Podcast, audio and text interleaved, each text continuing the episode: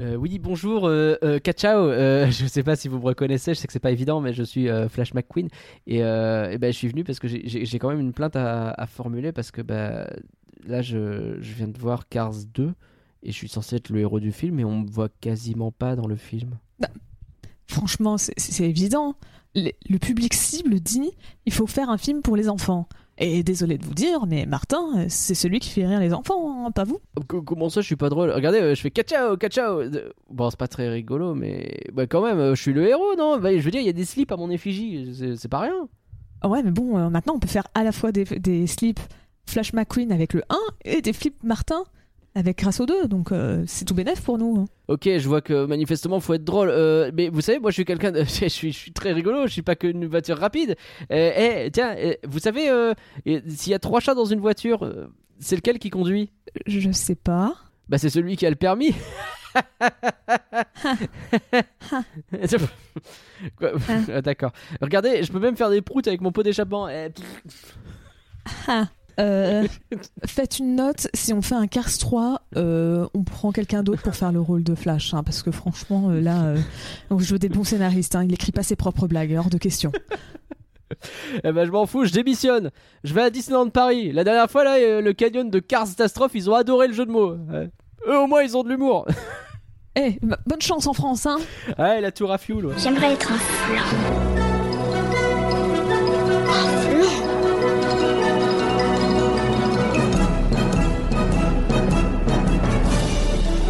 Ça, c'est des trucs minables, c'est du flan. Vous laissez pas avoir À tous les coups, c'est du flanc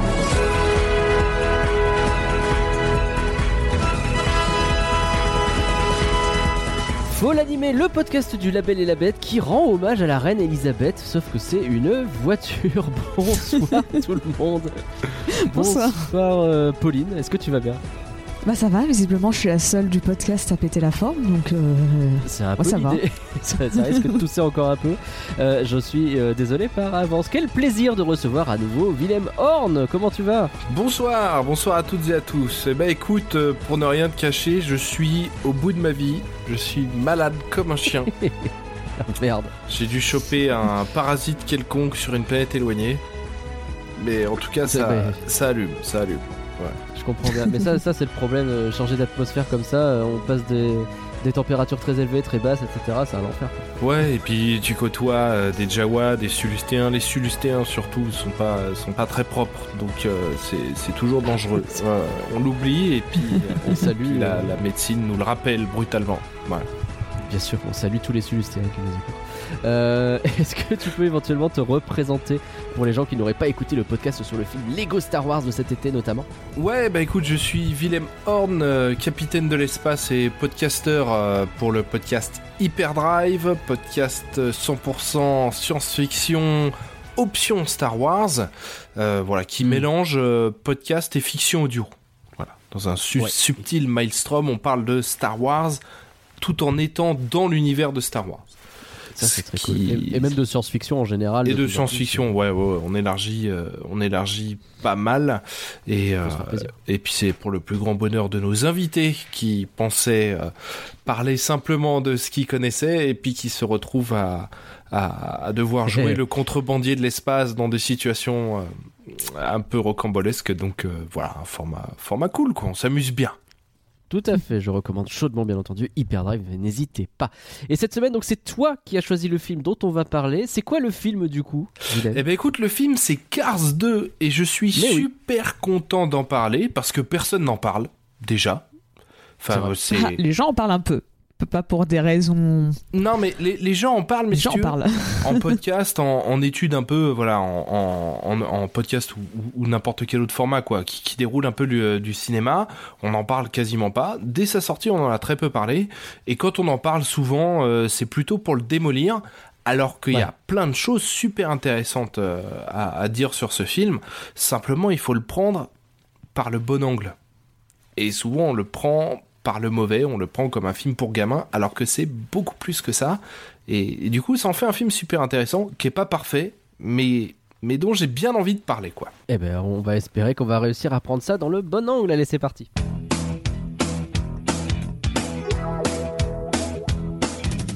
Du Japon à Londres, en passant par l'Italie, tous nos auditeurs, bien sûr, sont là pour nous soutenir. Euh, Peut-être que vous n'êtes pas hyper nombreux au Japon, en Italie, en Angleterre, hein, mais bon, si c'est le cas, on vous fait des bisous en tout cas.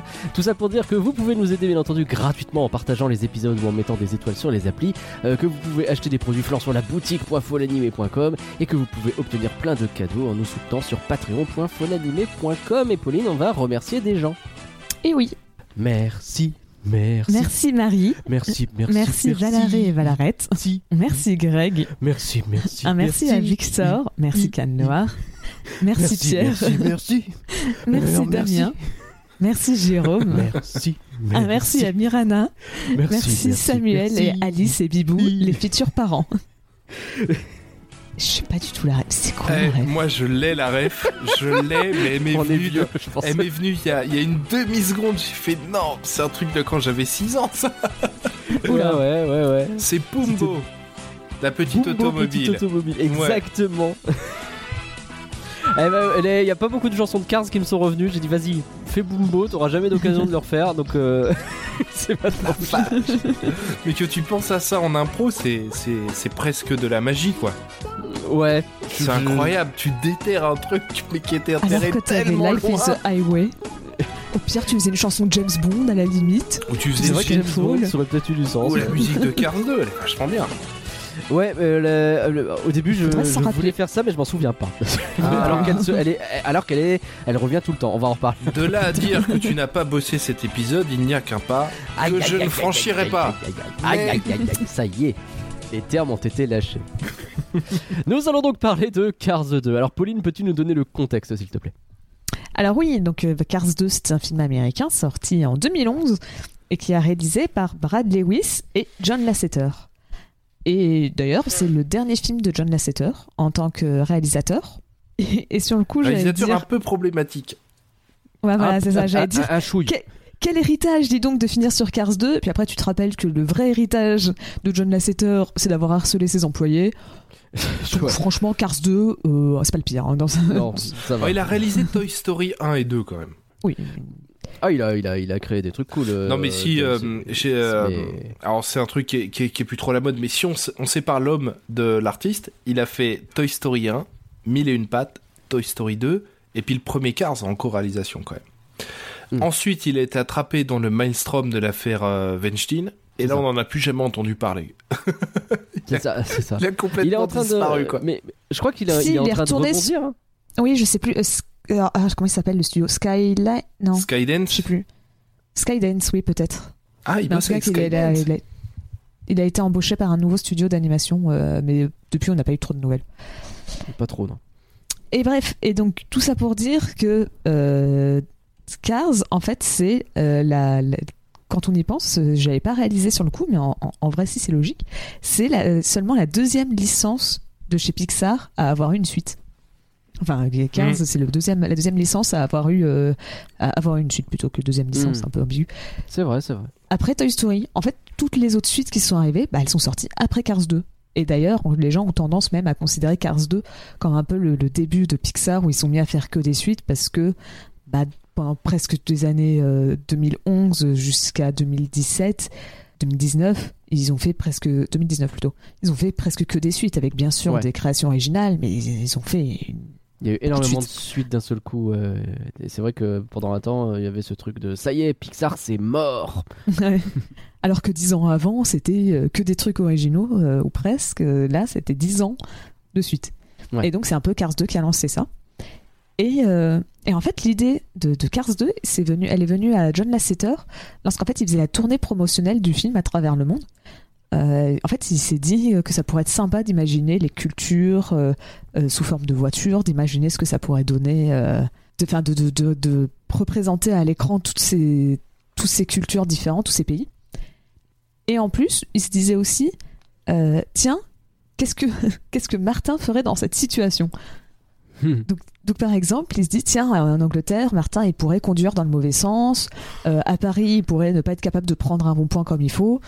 Euh, des choses comme ça, c'est tout le long il s'est dit ça. Et donc c'est un peu comme ça qu'est venue l'idée de base du film. Et en fait le projet, ça lui tenait tellement à cœur, il aime tellement la saga, enfin la licence Cars, qu'il refuse de réaliser Toy Story 3 pour pouvoir se concentrer à fond sur Cars 2. Bon, bah. Euh, on, ne jugera pas un tel, un tel choix. Bah, refuser de se concentrer sur un autre projet pour réaliser la suite du dernier projet qu'on vient de faire, euh, c'est jamais tout à fait une bonne idée, quoi. On l'a vu avec euh, toute l'équipe de Verhoeven euh, qui avait lâché Verhoeven pour euh, après qu'il est sorti Robocop pour se concentrer sur Robocop 2 que Verhoeven ne voulait pas faire, etc. Souvent, c'est des choix, euh, c'est des choix un petit peu, euh, un petit peu compliqués, un petit peu casse-gueule, quoi. Résultat, en fait, il y a eu plein de versions différentes du scénario. Euh, et en fait, ironiquement, l'idée un peu de base du film, elle nous vient de Cars 1. Parce qu'en fait, à l'origine, Finn McMissile, c'était un, un personnage de fiction dans l'univers de Cars. En fait, dans le 1, Cars 1, il y avait une scène qui a été coupée où euh, euh, Flash et Sally allaient dans un drive-in. Et donc, ils allaient voir un film d'espionnage. Et le héros, c'était Finn McMissile. Je me souviens de cette histoire. Ok. Et donc au final, le personnage, bah, comme il n'est jamais apparu, ils ont décidé de le faire apparaître en tant que personnage, alors euh, réel, on va dire, dans Oui. l'univers de Cars, parce que bon, vous m'avez compris, euh, histoire de, de- de le réutiliser. Ok. Personnage Et pareil canon. dans les, voilà. et euh, et euh, par exemple, en plus de ça, tu devais avoir Doc Hudson, qui devait avoir un scénario, euh, pardon, un rôle important dans le scénario. Hmm. Et euh, même si on n'a pas trop eu, on sait pas exactement ce qu'il devait faire, s'il devait être un- dans les côtés espionnage ou pas. Mais en fait, malheureusement, euh, son doubleur Paul Newman est mort, et donc ils ont décidé de tuer le, le personnage de Doc en même temps que l'acteur. Ok. Ce qui Et d'ailleurs- propre. Ah, moi je trouve que c'est une erreur épouvantable. Mais on en Ah ouais reparlera. Ah ouais. euh, Ok, d'accord. Complètement. Et euh, un pas fun fact, euh, le doubleur français de Doc, euh, il est aussi mort. Euh, Ah, Bernard. Pierre Donadieu, et il est pareil, il est mort aussi avant la sortie de Cars 2. Donc, euh, et- Ok. et on s'est retrouvé dans la même dans la même situation. En... Il y a une malédiction un peu. faut croire. Après, bon, Doc Hudson, c'est plutôt un personnage assez âgé, donc pas non plus si étonnant que ça. Ouais, mais bon, quand même. J'ai vu que c'est dans une autre version, je sais plus si c'était euh, portugais ou espagnol, ou pareil, c'était au moment du 3 où la voix de Doc Hudson était encore une fois morte, Ouais. sauf qu'il devait- il y avait des nouvelles phrases à dire, donc bref, c'était vraiment, effectivement, euh, Doc, des doubleurs ont tendance à pas faire toute la saga, malheureusement.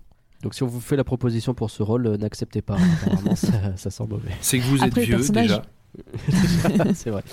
Le personnage a un peu été retiré, donc en vrai, Oui, c'est vrai. T'as plus Normalement, censé c'est être en safe. pour là. et, euh, et en fait, pendant un moment, ils ont quand même dit bon, bah voilà, on va utiliser la mort de Doc euh, pour, euh, pour le film, en, en imaginant quel effet ça pourrait avoir sur Flash et Martin pour faire une intrigue secondaire. Sauf qu'ils trouvaient que c'était pas tip top et donc ils ont gardé la, cette idée pour Cars 3. Et, donc, et c'est là qu'on se rend compte que Cars, en fait, tu comprends pourquoi ils ont fait une métaphore sur. Enfin, qu'ils ont fait tout un sujet sur les énergies propres. Parce qu'en fait, euh, Oui. les scénaristes passent leur temps à recycler les idées. Ça reçoit beaucoup d'idées, ouais, effectivement. Ouais. Après, euh, c'est, c'est, ça se fait souvent dans des, dans, des, dans des univers qui commencent à s'étendre comme ça. Tu vas chercher Mm. euh, les choses que tu avais mis de côté, tu te dis que finalement tu vas les réutiliser, etc. Je ne ferai Bah. pas de point Star Wars tout de suite, mais c'est des choses qu'on voit assez régulièrement. Mais il y a un parallèle Surtout que c'est pas si absurde que ça, quoi. Parce que, comme il disait, donc. euh, Hmm. Vas-y. Je disais, il y a un parallèle intéressant à faire entre Cars 3 et Star Wars 9, mais on en parlera peut-être un peu plus tard. Ça, ça peut être marrant, ça. Euh, pareil, dans les choses qui ont été influencées par le monde réel, euh, euh, le fait que l'alinol, donc euh, la- la- l'essence, enfin le, Le propre biocarburant, du film, ouais. Voilà, le biocarburant, merci. Euh, en fait, le fait que sa faiblesse, on va dire, ça soit euh, euh, des chocs électromagnétiques, en fait, ça arrivait vraiment très tard dans la production, enfin très tard, même trois mois avant la sortie du film, Ah oui. parce qu'en fait, à la base, ça devait être des radiations. Et euh, sauf qu'en fait, euh, l'assetteur a demandé à supprimer toutes les références à la radiation et donc le remplacer par les chocs électromagnétiques. Parce que malheureusement, bah, pareil, le monde réel influence euh, les- la fiction. Et il y a eu, euh, trois mois avant la sortie, l'explosion de la centrale nucléaire de Fukushima. Ah mais euh, oui, oui, c'est oui. vrai. Ouais. Donc Hmm. euh, c'est pour ça qu'ils ont pas voulu, ils ont voulu enlever tous les trucs qui parlaient de radiation. Mais si tu regardes certains livres et magazines qui étaient vraiment sortis à l'époque et qui racontent l'histoire de Cars 2, on retrouve la radia- justement le terme radiation qui est utilisé. Parce qu'en fait, ça n'a pas eu le temps d'être mis à jour. euh, bah, ils, ont, ils ont gardé les anciens termes, Ouais. euh, il n'y avait pas assez de temps pour tout corriger. Oui. Bah, si c'est trois mois avant, effectivement, euh, Mm. pas forcément la possibilité de tout. Hmm. Ok. Marrant. Et enfin, t'as le film. Il a pas eu trop de galères, bah, parce que c'est John Lasseter qui était derrière pour la production. Donc, quand c'est son, c'est son projet d'amour, euh, tu, tu- fran- tout se passe bien, hein, globalement, Ça niveau roule. production dessus. Surtout qu'en plus, Cars, ça rapporte de l'argent. Donc, bon, globalement, tout le monde était en mode tranquille, on te laisse faire euh, ce que tu veux. Ils ont quand même eu quelques galères. Ça m'a fait rire. Sur, euh, sur le design des méchants, en fait parce que euh, donc euh, la plupart des modèles donc des, des méchants de l'équipe des méchants les sabots c'est des c'est des modèles qui existent donc dans la vraie vie. Hmm. mais de en fait en ouais en partie. Ou alors des, des voitures américaines. Et en fait c'est euh, le terme en anglais ça s'appelle des lemons. Donc c'est le terme anglais a une vraie signification par rapport au terme français qu'ils ont adapté en en juste sabot mais en anglais Mm. ça veut vraiment dire des voitures qui sont un peu genre des épaves euh, qui qui fonctionnent plus très bien qui sont euh, qui ont même jamais très bien fonctionné il me semble et euh, notamment dans ces, ces, ces, ces modèles de voitures, enfin dans ces, ces Lemon, les plus emblématiques, il y a la Ford Pinto par exemple, sauf que c'est pas utilisé dans le film, parce qu'en fait les marques, elles étaient réticentes à l'idée de que leur design de voiture soit utilisé pour faire les méchants du film. Et donc c'est pour ça qu'en grande partie, toutes les marques des méchants, c'est soit des, enfin, ça vient de, de marques qui n'existent plus aujourd'hui. Donc tu as une bonne partie, c'est des AMC. Ouais, Et, la, euh, la Pacer notamment, euh, qui est la voiture pour ceux qui sont fans de rock, euh, qui est la voiture de Gart dans le film Wayne's World, la AMC euh, Pacer, qui était une voiture assez assez répandue à l'époque, mais qui ouais avait un moteur en construit en aluminium, enfin un truc qui était, enfin un nid en merde, ça coûtait pas cher, mais tu comprenais vite pourquoi quoi. Ouais, bah voilà, c'est exactement, je pense, la définition des lemons. Et donc c'est pour ça, euh, comme, euh, bah, comme euh, AMC, la marque, elle n'existe plus, bah, ils pouvaient utiliser les voitures sans que quelqu'un leur fasse des commentaires. Donc c'est Mm. pour ça. hein. Et pas avoir de- de- d'embrouille avec les marques en général. C'est quand même C'est ça. vachement plus sympa. ouais. Mais tu vois aussi pas mal de voitures des pays de l'Est, et notamment, enfin moi qui est, euh, qui dans ma jeunesse euh, ai arpenté pas mal euh, ces, ces coins-là, tu retrouves euh, notamment dans les logos que tu retrouves euh, sur les, écussons qui sont à l'avant des voitures. En fait, ils ont modifié les écussons, mais tu retrouves euh, euh, notamment des, des designs de voitures Lada et un peu moins connus par chez nous, mais des voitures qu'on appelle les moscovites, qui sont l'équivalent des voitures Lada mais, mais russes. Donc des voitures qui coûtent pas cher, mais qui sont très comment dire très résistantes, très robustes quoi. C'est c'est vraiment la voiture. T'as l'impression qu'elle fait- tu tu l'achètes toute neuve. T'as l'impression qu'elle est sortie il y a 20 ans en termes de design et d'options etc. Par contre c'est increvable. C'est la réputation que ça a. Mm. Et tu retrouves en fait des, des versions détournées des, des écussons de, de ces marques-là en fait.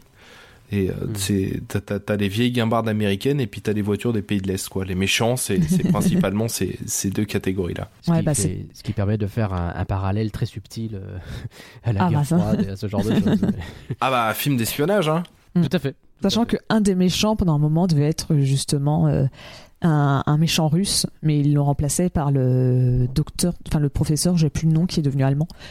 Ouais, Euh, avec le- un gros accent allemand en VO comme en VF. hein. Et donc, résultat, le film a quand même un budget de 200 millions de dollars. Ça fait beaucoup. C'est Euh, le colossal hein. le En pro- 2011, Ouais. c'est énorme. C'est C'est énorme. hein. C'est le budget des Avengers, hein. C'est colossal, hein. C'est vrai qu'on se rend pas compte. C'est mais Mm. c'est vraiment énorme.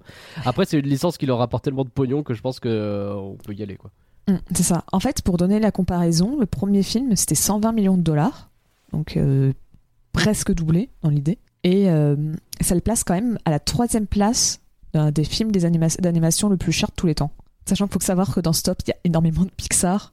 Genre, tu dois avoir 5 ou 6 Pixar à égalité à cette troisième place. C'est presque que des suites. C'est vraiment Mm. euh, Monstre Academy, euh, Le Monde de Dory, euh, Les Indestructibles 2. C'est Ouais. tous les films des années que j'ai cités au début en disant que de 2011 à 2019, t'as plein de suites. Bah, tu les trouves tous à la troisième place à 200 millions de dollars. Ou presque. Ouais, D'accord. Mais bon, le- comme tu disais, Nagla, euh, car ça rapporte quand même. Le film au box-office, c'est 562 millions de dollars. Ouais. Et le merchandising, il doit être indécent. J'ai pas les chiffres. On n'a pas les chiffres, dommage. En fait, les seuls chiffres que j'ai, c'est avant Cars 2. Donc c'est pour ça que c'est compliqué. D'accord. Mais pour donner une idée, euh, en 5 ans, entre Cars 1 et la sortie de Cars 2, juste en produits dérivés, ça rapportait 10 milliards de dollars. Ouais, on Ah, peut mettre 200 millions. Bon, mon, parallèle entre Cars 3 et Star Wars 9 ne- n'intègre pas le merchandising. hein.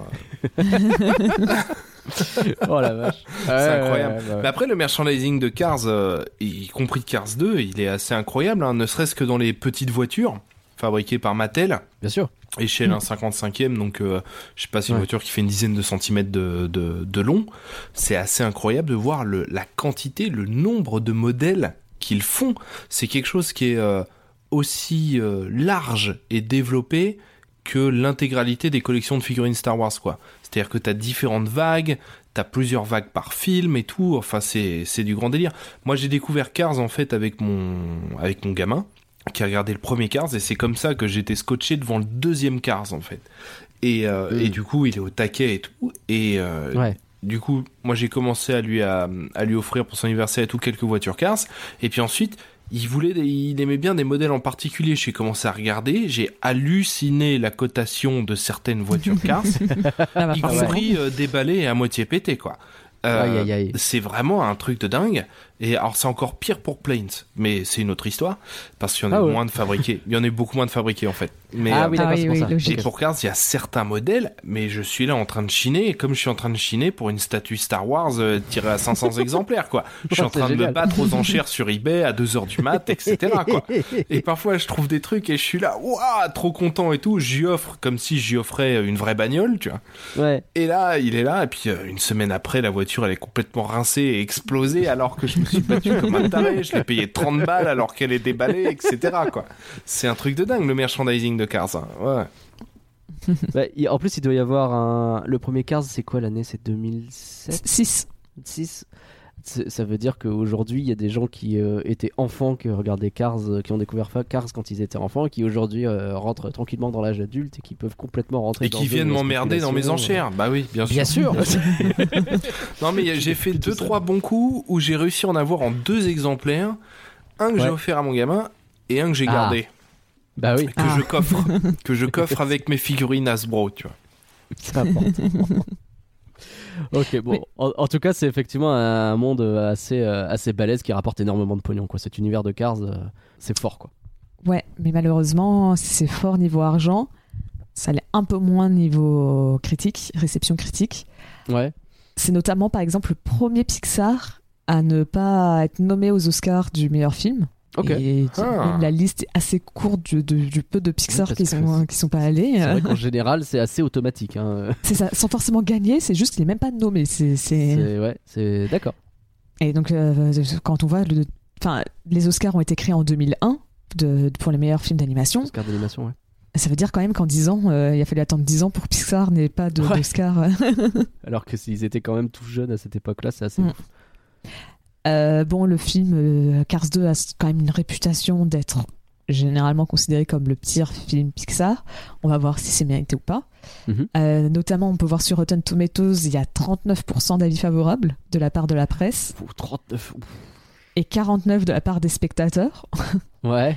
Ça m'empêchera consensus- pas de le défendre. Je m'en fous. Ah, mais t'as bien raison. Donc le consensus, c'est Cars 2 est aussi séduisant visuellement que n'importe quelle autre production Pixar. Mais tout cet éclat ne peut dissimuler la narration rouillée sous le capot. Ah, hey, il y a une métaphore. Ah, Eh. attention. Ah, tu vas voir non, que il y a dans- les critiques- hein. Ouais. Dans Quand les même. critiques, ils aiment bien tous à mettre des petits commentaires, euh, des jeux de mots, des trucs comme ça par Bah, rapport aux sûr, voitures, euh, où j'en ai des bonbonnes, tu vas voir à la fin. Je- Mais est-ce que tout ça. Est-ce que c'est tout ça n'était pas vrai jusqu'à la sortie de Buzz l'éclair?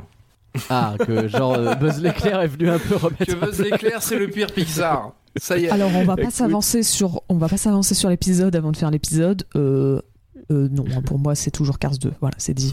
Voilà, tout de suite. Après, c'est vrai que j'ai été très très négatif sur Buzz l'éclair, donc je. Ah, je ne sais pas. Ça va être intéressant. Et, euh, et enfin juste, Vas-y. en fait on peut, alors c'est- il n'y a pas de théorie directe sur ça, mais on peut supposer que en fait la raison pour laquelle euh, John Lasseter a plus vraiment fait de film après, c'est peut-être entre autres à cause de Cars 2. Parce que euh, de l'affaire Weinstein, elle est arrivée en 2017, donc il a quand même eu 6 ans où il pouvait faire des films, et on voit qu'il s'est même pas occupé ni de Toy Story 4, Et surtout, il s'est pas occupé de Cars 3. Alors que autant Toy Story 4, on aurait pu dire bon, ok, il a commencé à passer la, la- la licence à, à Ali Unkrich euh, et, et c'est bon. Ouais. Cars 3, euh, on a bien Ouais. vu que Cars, c'était la série, enfin la, la licence qui lui tenait à cœur. C'était censé être son truc, quoi. c'est ça. Donc, c'est pas dit, c'est pas, il y a personne qui a dit explicitement bonjour, à cause de Cars 2, j'arrête de faire des films d'animation, Hmm. bien évidemment. Non, mais, Mais, on peut imaginer que ça a eu un- une influence forcément d'une manière ou d'une autre. euh. Après, ce qu'il faut bien se dire, c'est que Pixar appartenait déjà à Disney, à l'époque, à The Walt Disney Company, et que The Walt Disney Company, s'il y a bien un truc que, que cette belle entreprise déteste, c'est l'échec. et tu peux avoir cartonné pendant 15 ou 20 ans, si tu te, euh, dans le studio de Disney, si tu te plantes une fois, t'es fini, en fait. Ouais, après, Et- le film a marché. Le Il film a marché, mais moins que prévu. Mais euh, vu Moins que l'argent, prévu. vu l'argent qu'il a rapporté. euh, Ouais, mais si tu veux 200 millions, de- 200 millions de dollars de budget, déjà, c'est colossal pour un long métrage d'animation. Euh, faut Bah, ajouter à ça C'était la, la, promo. moyenne- c'était la moyenne des Pixar hein, de l'époque, donc euh, c'est pas. Ouais, mais c'est euh, si tu veux, ça reste. si tu veux, ils- quand ils mettent ça, ils estiment un niveau de retour sur investissement. Et 500 Oui. millions de dollars pour 200 millions de dollars de budget, c'est sans doute pas assez pour l'époque. Surtout avec derrière des critiques un peu un peu vénères. Et tu vois, par exemple, le réalisateur de Tomorrowland, euh, qui a cartonné chez Disney avant de faire Tomorrowland, il a plus jamais rebossé avec Disney. Après, Tomorrowland, c'est quand C'est même le cas pas de la John même Carter chose. aussi. euh, C'est c'est- Tomorrowland et John Carter, c'est vraiment pas la même Ouais, chose que Cars 2. c'est des pas- naufrages. criti- Ouais, Euh, c'est ça, c'est commercialement c'est parce que c'est c'est des films qui sont que que que moi je trouve euh, très intéressants mais commercialement c'est pas c'est pas des naufrages de la même ampleur mais euh, mais je sais pas cela dit ouais c'est vrai que un demi milliard c'est déjà pas mal mais euh, si tu veux un demi milliard à l'époque t'avais moitié moins de budget le demi milliard tu pouvais l'atteindre quoi Et puis, euh, comme tu l'as dit, Pauline, euh, enfin, le premier Pixar qui va pas aux Oscars, euh, le Pixar Ça, oui. souvent considéré comme le pire, etc. Sans doute que c'est un, un- un truc un peu global qui a peut-être joué et fait que. euh, bah et puis Ouais, c'était c'était l'époque où euh, Marvel avec un budget similaire il tapait le milliard quoi C'est vrai. Après, euh, faut quand même pas comparer les films d'animation et les films, euh, les films, euh, Film live. films live oui, en prise de vue réelle. Mm. Jam- Mm. C'est rare quand même que les films d'animation, euh, les films d'animation tapent le milliard. hein. C'est C'est vrai. oui c'est vrai C'est vrai, mais- raison. par rapport au film, euh, en film live, c'est assez récent comme phénomène. On peut aussi voir d'autres choses. euh, Enfin, sur la 7 heures, euh, faut se rappeler qu'à ce moment-là, il est pas seulement grand Manitou de Pixar, il est grand Manitou aussi de Disney Animation en général. Et que bah, je sais pas à quel point euh, Disney a pu lui dire arrête de faire des films toi et euh, gère-toi le. Déjà, gère l'animation globale, t'as déjà assez à faire. Oui. Est-ce que c'est pas, est-ce que c'est ça qui s'est passé ou est-ce que juste lui-même euh, s'est rendu compte qu'il avait déjà beaucoup de taf et qu'il a arrêté de bosser sur les films? Il y a énormément de choses qui, qui ont pu jouer, mais Ah, c'est pour ça que je sais pas si c'est 100% ça ou pas. Parce que c'est- forcément un peu compliqué. Parce qu'après, oui, comme tu as dit, il, a- il s'est mis surtout à être euh, producteur chez Disney et à faire. euh, On a Bah, tellement hâte d'avoir des bouquins sur cette période comme il y a Disney War qui existe euh, ouais, pour ouais, le- ouais. l'ère Eisner. Vivement que les contrats de confidentialité soient euh, Eh aboutissent. Ça- Non, parce que tu vois, ils avaient fait Cars, ils avaient fait Ratatouille, qui a été un carton dingue. Je sais pas s'il a fait milliard, mais ça avait été un carton. Avec Brad Bird Non, aussi, non, parce meilleur que réal de tous les temps. Mais... Toy Story 3 qui a fait le premier, premier film à atteindre le milliard. D'accord. Ok. Donc, euh, bah, euh, comme c'est sorti avant, ouais. Peu avant. je sais pas combien ils ont fait, mais Genre forcément moins d'un ouais. milliard. Ok. Parce que, ouais, Ratatouille, Wally, là-haut, Toy Story 3.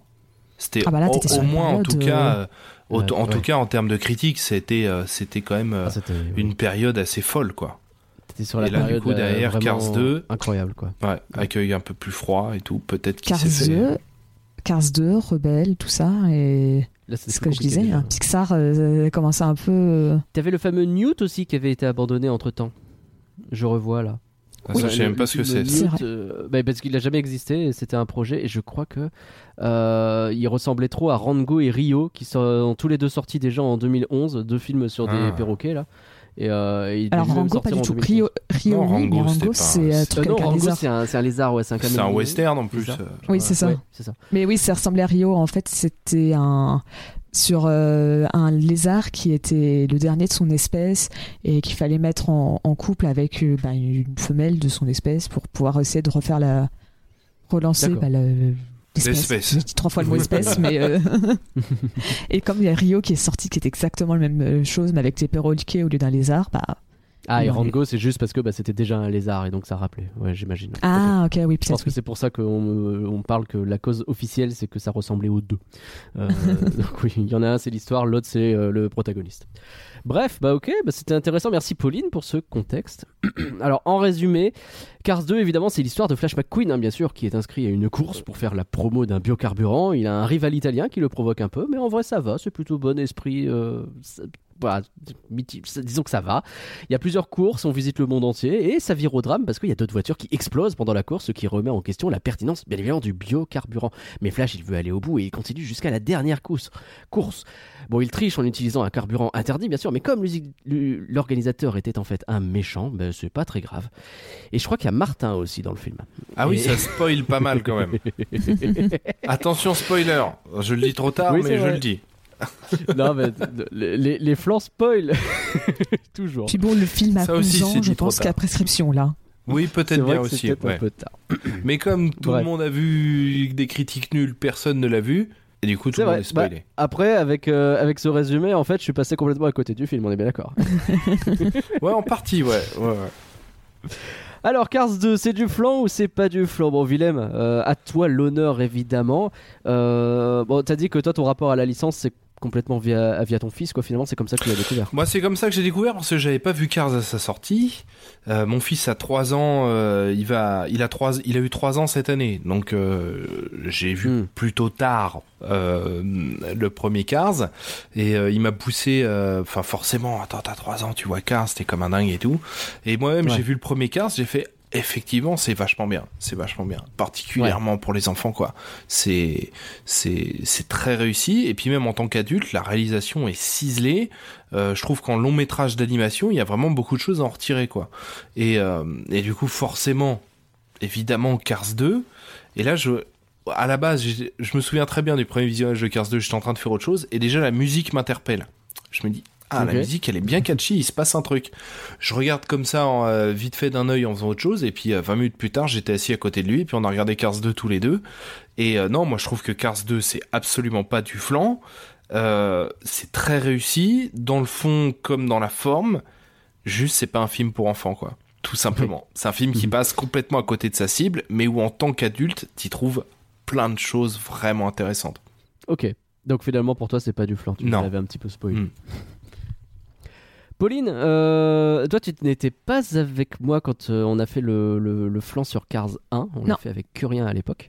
Euh, Qu'est-ce que, que- Toi, Cars 1, globalement, tiens, si tu devais faire un, un petit, un petit rappel sur ce, sur ce film, qu'est-ce que t'en penses?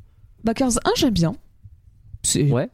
c'est pas le top du de Pixar mais c'est sympa, ça se laisse regarder, c'est j'aime bien l'histoire, c'est ça va. C'est Ok. pas du plan. Et alors, Cars Cars 2, 2, Ah pareil, j'ai un peu spoilé mon avis, mais euh, un petit peu. je l'avais vu au cinéma à l'époque. Mon frère m'avait emmené au cinéma pour voir Cars 2 Ouais. et j'ai pas dû le voir après pendant genre 8 ans. un truc Ah ouais. comme ça. C'est euh, je l'ai vu peut-être une autre fois et là je l'ai revu là. Et, euh, et franchement au début je me suis dit le film va- enfin quand quand je- quand t'as choisi Cars 2, j'ai fait ah ouais, ça, ça va être enfin bon, allez, il faut que je le regarde et les dix premières minutes, je me suis dit oh finalement ça va, c'était mieux que dans mes souvenirs. Ouais. Et puis Martin est arrivé, et là j'ai fait Ouais, ok, dans ce film c'est du flan 100%, euh, non. Qu'est-ce que vous avez fait à Martin? Et pourtant, je sais pas une partie. Genre, vu mon avis de Cars 1, je défends pas les personnages, mais euh, je comprends pas ce qu'ils ont voulu faire. Ils, ont ils sont totalement passés à côté de ce qui fait Cars 1 pour moi.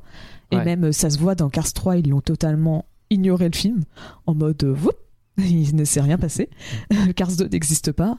Et euh, pour moi, le Cars 2, c'est- une erreur de parcours, à la fois pour la saga Cars, Ah pour, la, sa- pour Pixar. C'est ah non, mais pour moi, c'est c'est le- Pour l'animation, pour l'humanité, non pas pour le l'animation, Star Wars 8 de Cars. pas, pas pour l'animation parce qu'il est là. joli. le parallèle. Il, est joli et Ouais. euh, justement, il a, de très beaux effets. il genre, il y a des, des bonnes idées pour tout ce qui est animation. La forme est là, mais pas du tout le fond. Donc euh, pour moi, c'est totalement du flan. Ok, très bien. Et ben pour ma part, alors vous avez peut-être déjà entendu le podcast euh, qu'on avait fait sur Cars 1. On n'était pas hyper emballé avec euh, moi. je ne me souviens plus moi de- à la fin si je dis que c'est du flan ou pas. Euh, le- je, je suis pas contre Cars 1. Je j'aime bien en règle générale. Je trouve ça assez divertissant. Ça commence Non, très euh, fort. Ouais. non, mais en fait, il y, a- il y avait ce truc dans Cars 1 euh, où on avait un petit peu le sentiment de voir euh, les problèmes que John Lasseter pouvait poser. Euh, c'est-à-dire à, à imposer un petit peu sa vision et à avoir son côté un peu euh, viriliste peut-être de la façon dont on gère les choses. Enfin, je veux dire, c'est Cars, c'est une licence de bagnole dans laquelle bah, les filles, elles sont quand même pas très présentes. Et puis quand elles sont présentes, c'est plutôt des objectifs à atteindre plutôt que des personnages à part entière. Et il y avait un petit peu ce genre de truc qui, qui faisait qu'on était un petit peu bof quoi. Mais je déteste pas Cars 1 pour autant, je trouve ça plutôt agréable à regarder, euh, d'autant parce que c'est très joli, c'est vraiment des, jolis films pour le coup. Au niveau du 2, bah, en fait je trouve ça assez random en vrai. J'ai l'impression qu'on essaie de faire rentrer un genre dans un univers qui s'y prête pas trop trop. Je pense que le Willem on se rejoint assez sur le côté manque la cible. Je pense qu'en fait le, fait de partir sur le- l'espionnage, pourquoi pas? Mais en fait, j'ai un peu tout le temps l'impression de voir des animateurs qui se demandent Ok, comment je fais une séquence d'action avec des voitures sans qu'il y ait des courses-poursuites dedans? Et du coup, de, presque ils se sont un peu enfermés dans un truc sans toujours réussir à trouver euh, les bonnes solutions et en tout cas à être bloqués à comment on trouve des solutions à nos problèmes qu'on s'est créés nous-mêmes. quoi. Donc pour moi, c'est du flanc. Je suis désolé, Willem. C'est pas grave, ça me fait pas peur, Ça va hein. être intéressant. Je vais le défendre à Eh ben, mort quand même. J'ai Parfait. l'habitude. J'ai défendu pour- John Carter comme un taré récemment, il y a pas de problème. Mais pour vous aider à déterminer si Cars 2 c'est du flan ou si c'est pas du flan, et ben parlons-en plus en détail.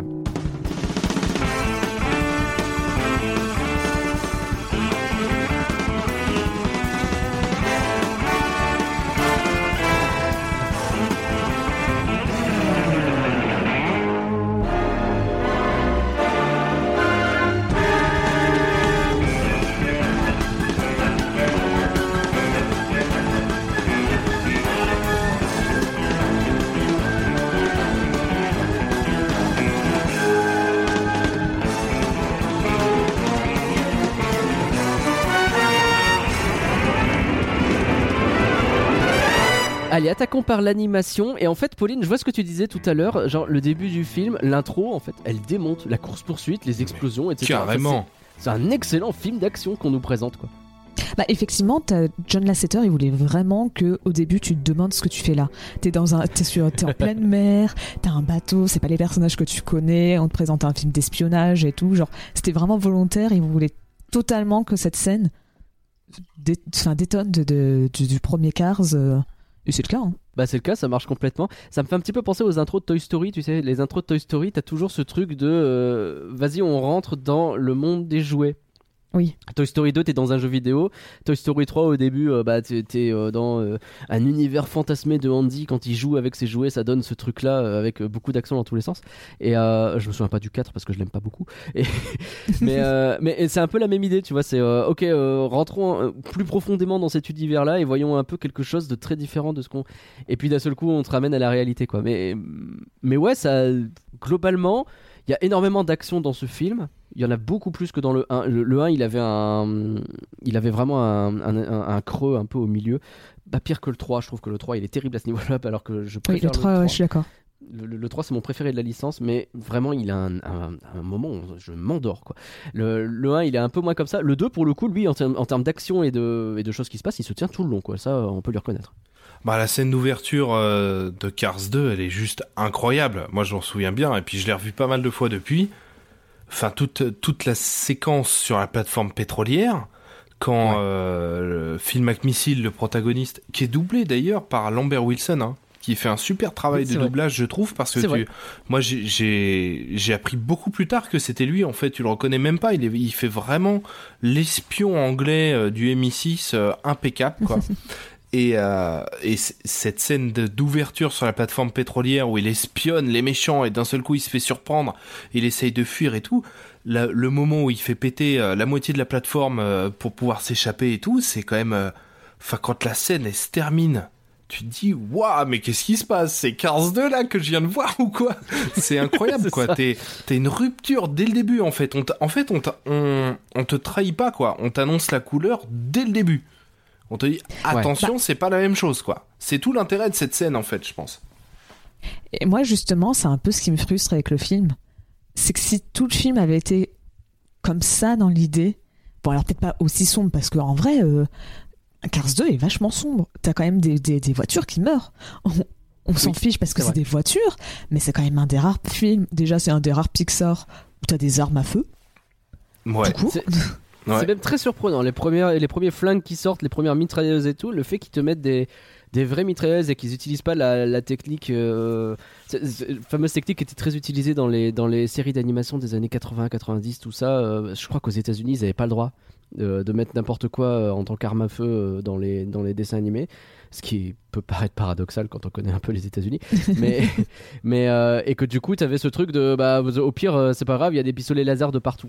Oui. Et, et peut-être qu'on aurait pu imaginer un monde où, euh, bah, euh, euh, peut-être pas des pistolets laser, peut-être pas déconner non plus, mais euh, je sais pas moi, des, des trucs à base de. euh, je, lui, Plasma, je lui accroche de- le capot, et puis quand euh, le capot il est ouvert, et ben, la voiture elle s'arrête parce que bah, elle est en panne, Ah oui. ce genre de truc. Je sais pas, tu vois.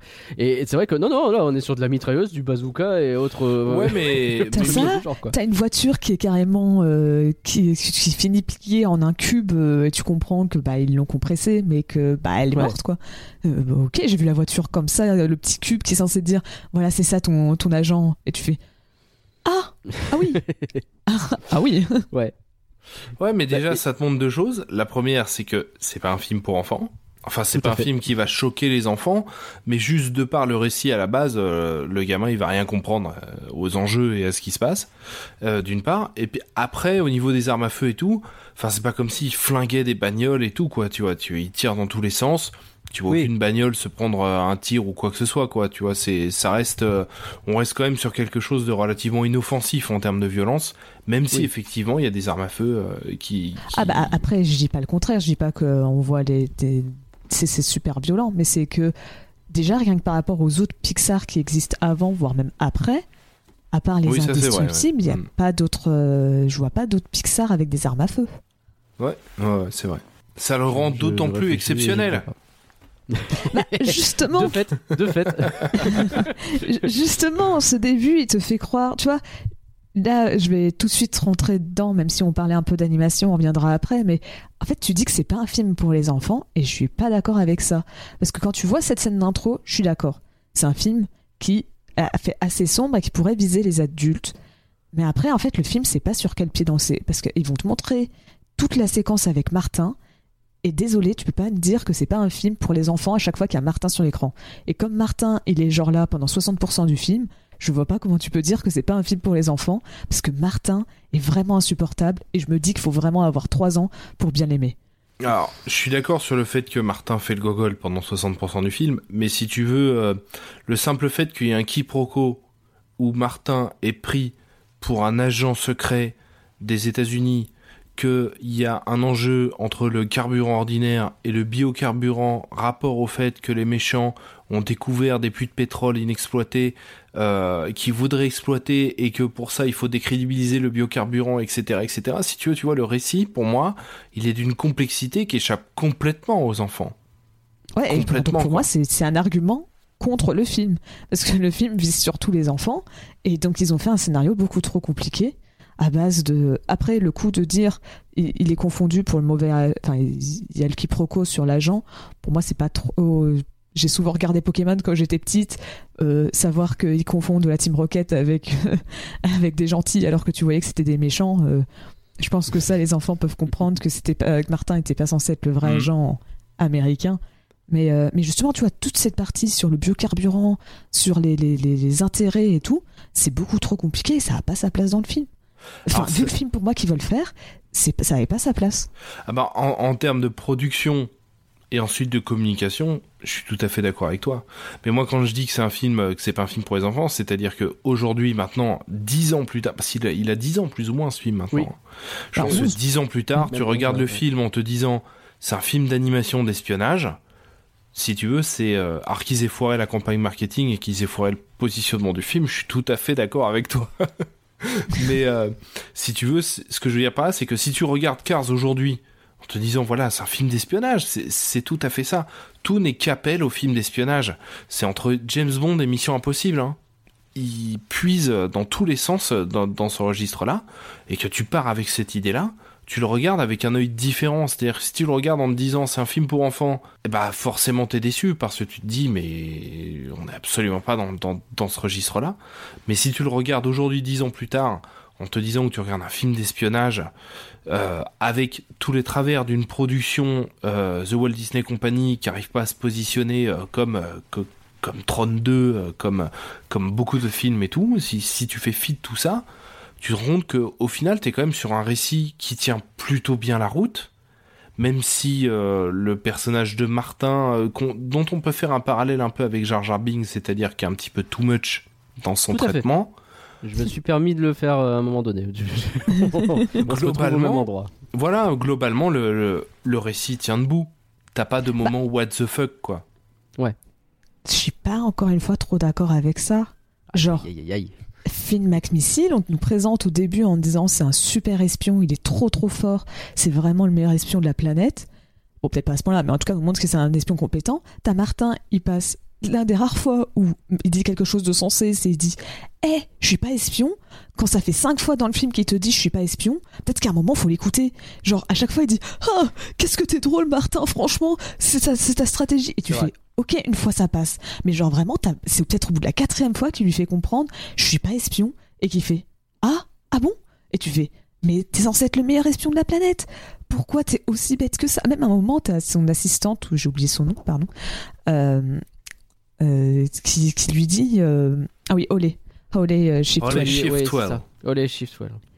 elle euh, qui lui dit peut-être que c'est pas vraiment un espion et il fait non non vous en faites pas c'est vraiment un, espion et tu fais non. Bah, il y a, il y a ce truc où de, de temps en temps il, euh, il prouve que c'est bien un espion parce que bah, il a la chance incroyable que le truc le plus idiot qu'il va faire est tellement idiot que ça fonctionne.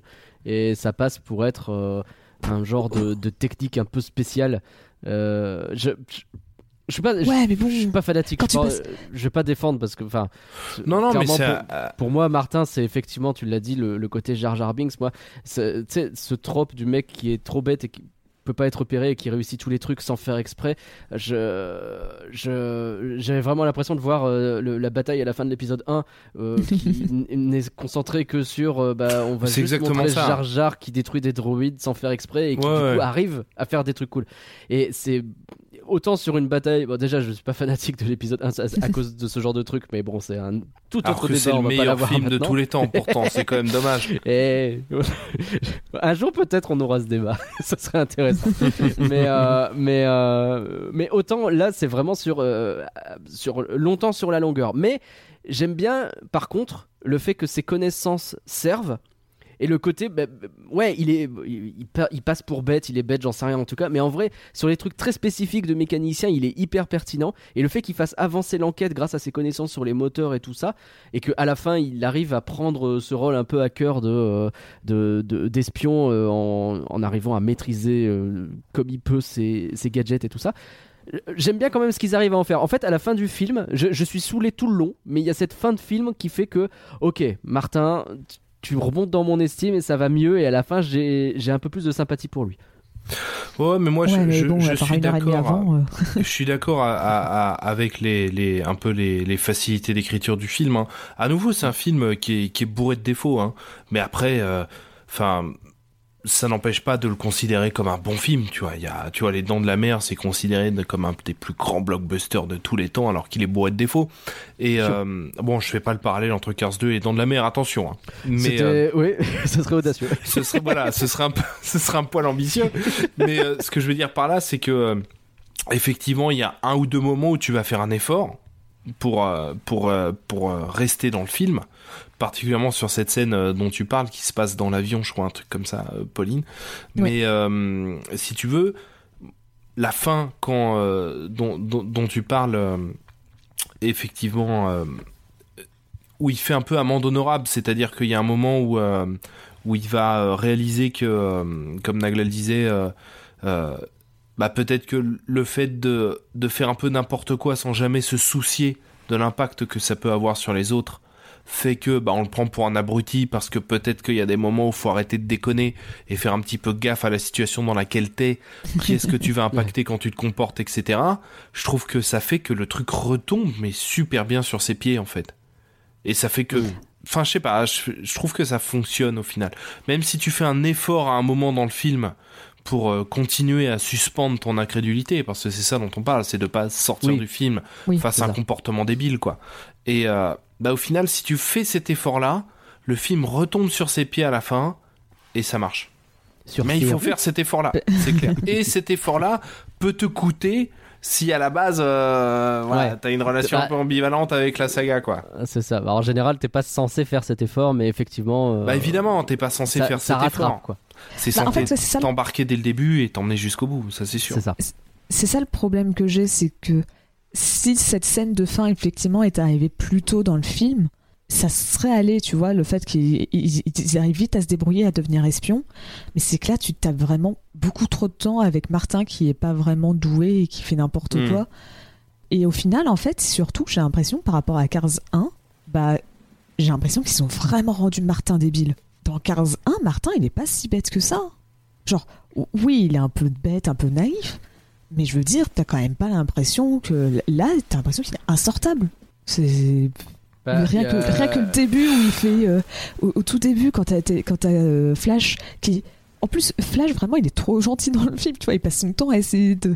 Il y a un moment où il craque, où il en a marre de Martin, et franchement, je le comprends, et... mais autrement, tout le reste du temps, il essaye d'être gentil et tout, euh, et, tu vois, quand, après avoir passé une journée avec lui, avec Martin, en disant « Ah, c'est bon, on se revoit », le soir, il lui dit « Je veux juste passer un peu de temps avec ma copine », et t'as Martin, il fait « Ok, je peux venir avec vous ?» Et tu fais « Mais Martin, dans le 1, tu comprenais ce que ça voulait dire d'avoir des rendez-vous romantiques T'étais pas bête. Tu, tu les laissais les deux ensemble. Pourquoi maintenant t'es devenu jaloux à ce point-là? Qu'est-ce qui s'est passé? Je- Ah, c'est marrant, ouais. moi j'ai effectivement- pas fait ce lien-là. Moi, je... Après, bon, on peut se dire que si ça fait six mois que, ma- que Flash il fait le tour du monde euh, pour faire toutes ses courses, euh, il est peut-être un peu euh, content de le revoir et que c'est peut-être pour ça qu'il est un petit peu possessif sur le moment. Maintenant, Ouais, c'est vrai après, qu'il y a, moi j'ai peut-être des potes plus relous ouais, que vas-y. vous, hein. mais moi je, je trouvais que ça va, euh, que je comprenais.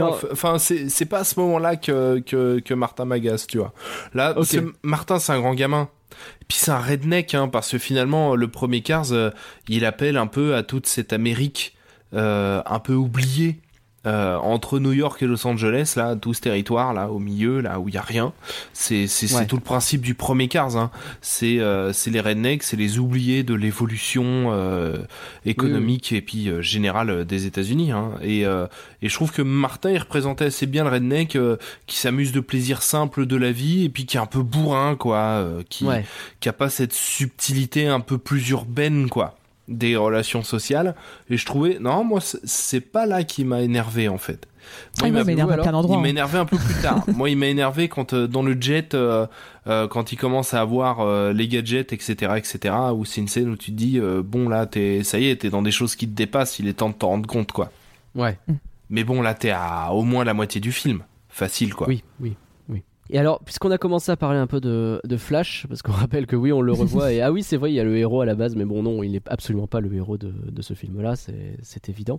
Bon, mon problème majeur, c'est. Enfin, que son. Ils ont, ils ont pas réussi à lui trouver un angle de- Mm. pour le. Enfin, quelque chose à faire finalement autre que j'ai vaguement été méchant avec Martin et encore. Euh, et il a que ça en fait. Et bah, c'est dommage quand t'as un personnage aussi iconique parce que autant Martin il fait marrer les gosses j'en doute pas mais autant euh, euh, Flash tu le vois sur absolument tous les supports possibles et imaginables de, de l'assiette en carton euh, type, euh, ou euh, j'en sais rien quoi Bon, il est vraiment Au, partout au- au lit, aux Et, euh, couettes, aux, oreillers, aux peluches, aux, Et du coup, c'est vraiment dommage que le, le seul truc qu'il a, alors il a ses courses, il a cette mini euh, confrontation avec le- la Ferrari dont j'ai oublié le nom. C'est pas une Et- mini confrontation. C'est, euh, c'est, c'est un. Pour moi, euh, Francesco Bernoulli. Parce que c'est ça, c'est son, Merci. son homologue italien, son adversaire Ouais, c'est ça. italien, qui est une Formule 1 en plus, donc Oui. qui est euh, beaucoup plus musclé euh, et prête euh, pour euh, pour les circuits, parce que là il fait il fait pas du NASCAR, il fait c'est pas une course de NASCAR quoi, c'est pas une course de 200 tours, hein. c'est une course Ouais. beaucoup plus rapide.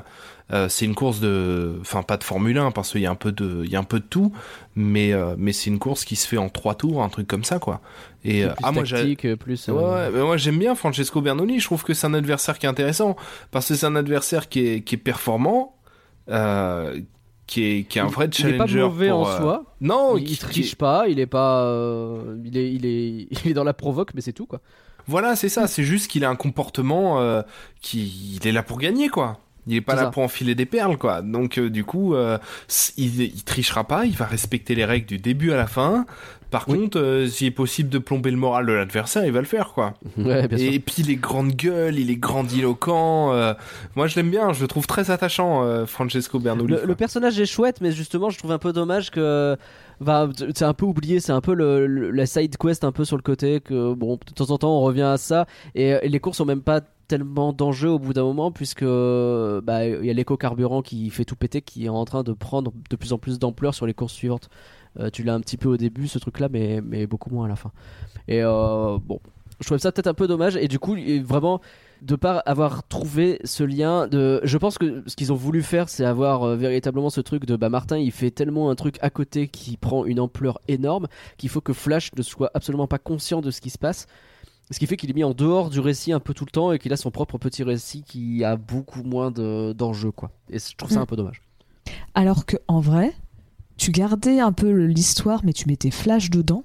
Et je trouvais que c'était déjà un peu plus intéressant. Parce qu'en fait, ce qui était sympa dans le 1, ben, même presque tout le 1 reposait sur l'amitié entre Flash et Martin. Et d'ailleurs, par la, dans la suite, enfin, dans la- les, les, les, comment ça s'appelle, les courts les séries, plutôt, qui se passent euh, dans, dans l'univers de Cars, ça met en avant Flash et Martin, les deux ensemble Mm. parce que Mm. c'est c'est c'est un peu un truc important et moi c'est un truc que je trouve frustrant avec ce film c'est que bah t'as pas cette le fait d'avoir séparé deux personnages qui sont souvent mis ensemble et, et Ouais. qui faisaient un peu la base du 1 bah c'est décevant alors qu'en vrai tu mettais Flash dans l'histoire des espions tu, tu changeais un peu le scénario mais juste tu mettais Flash dedans bah peut-être que déjà c'était plus intéressant parce que tu pouvais peut-être essayer de formuler à ce moment-là que ah bah on n'est pas des espions, mais on n'a pas le choix, on est obligé de travailler avec vous.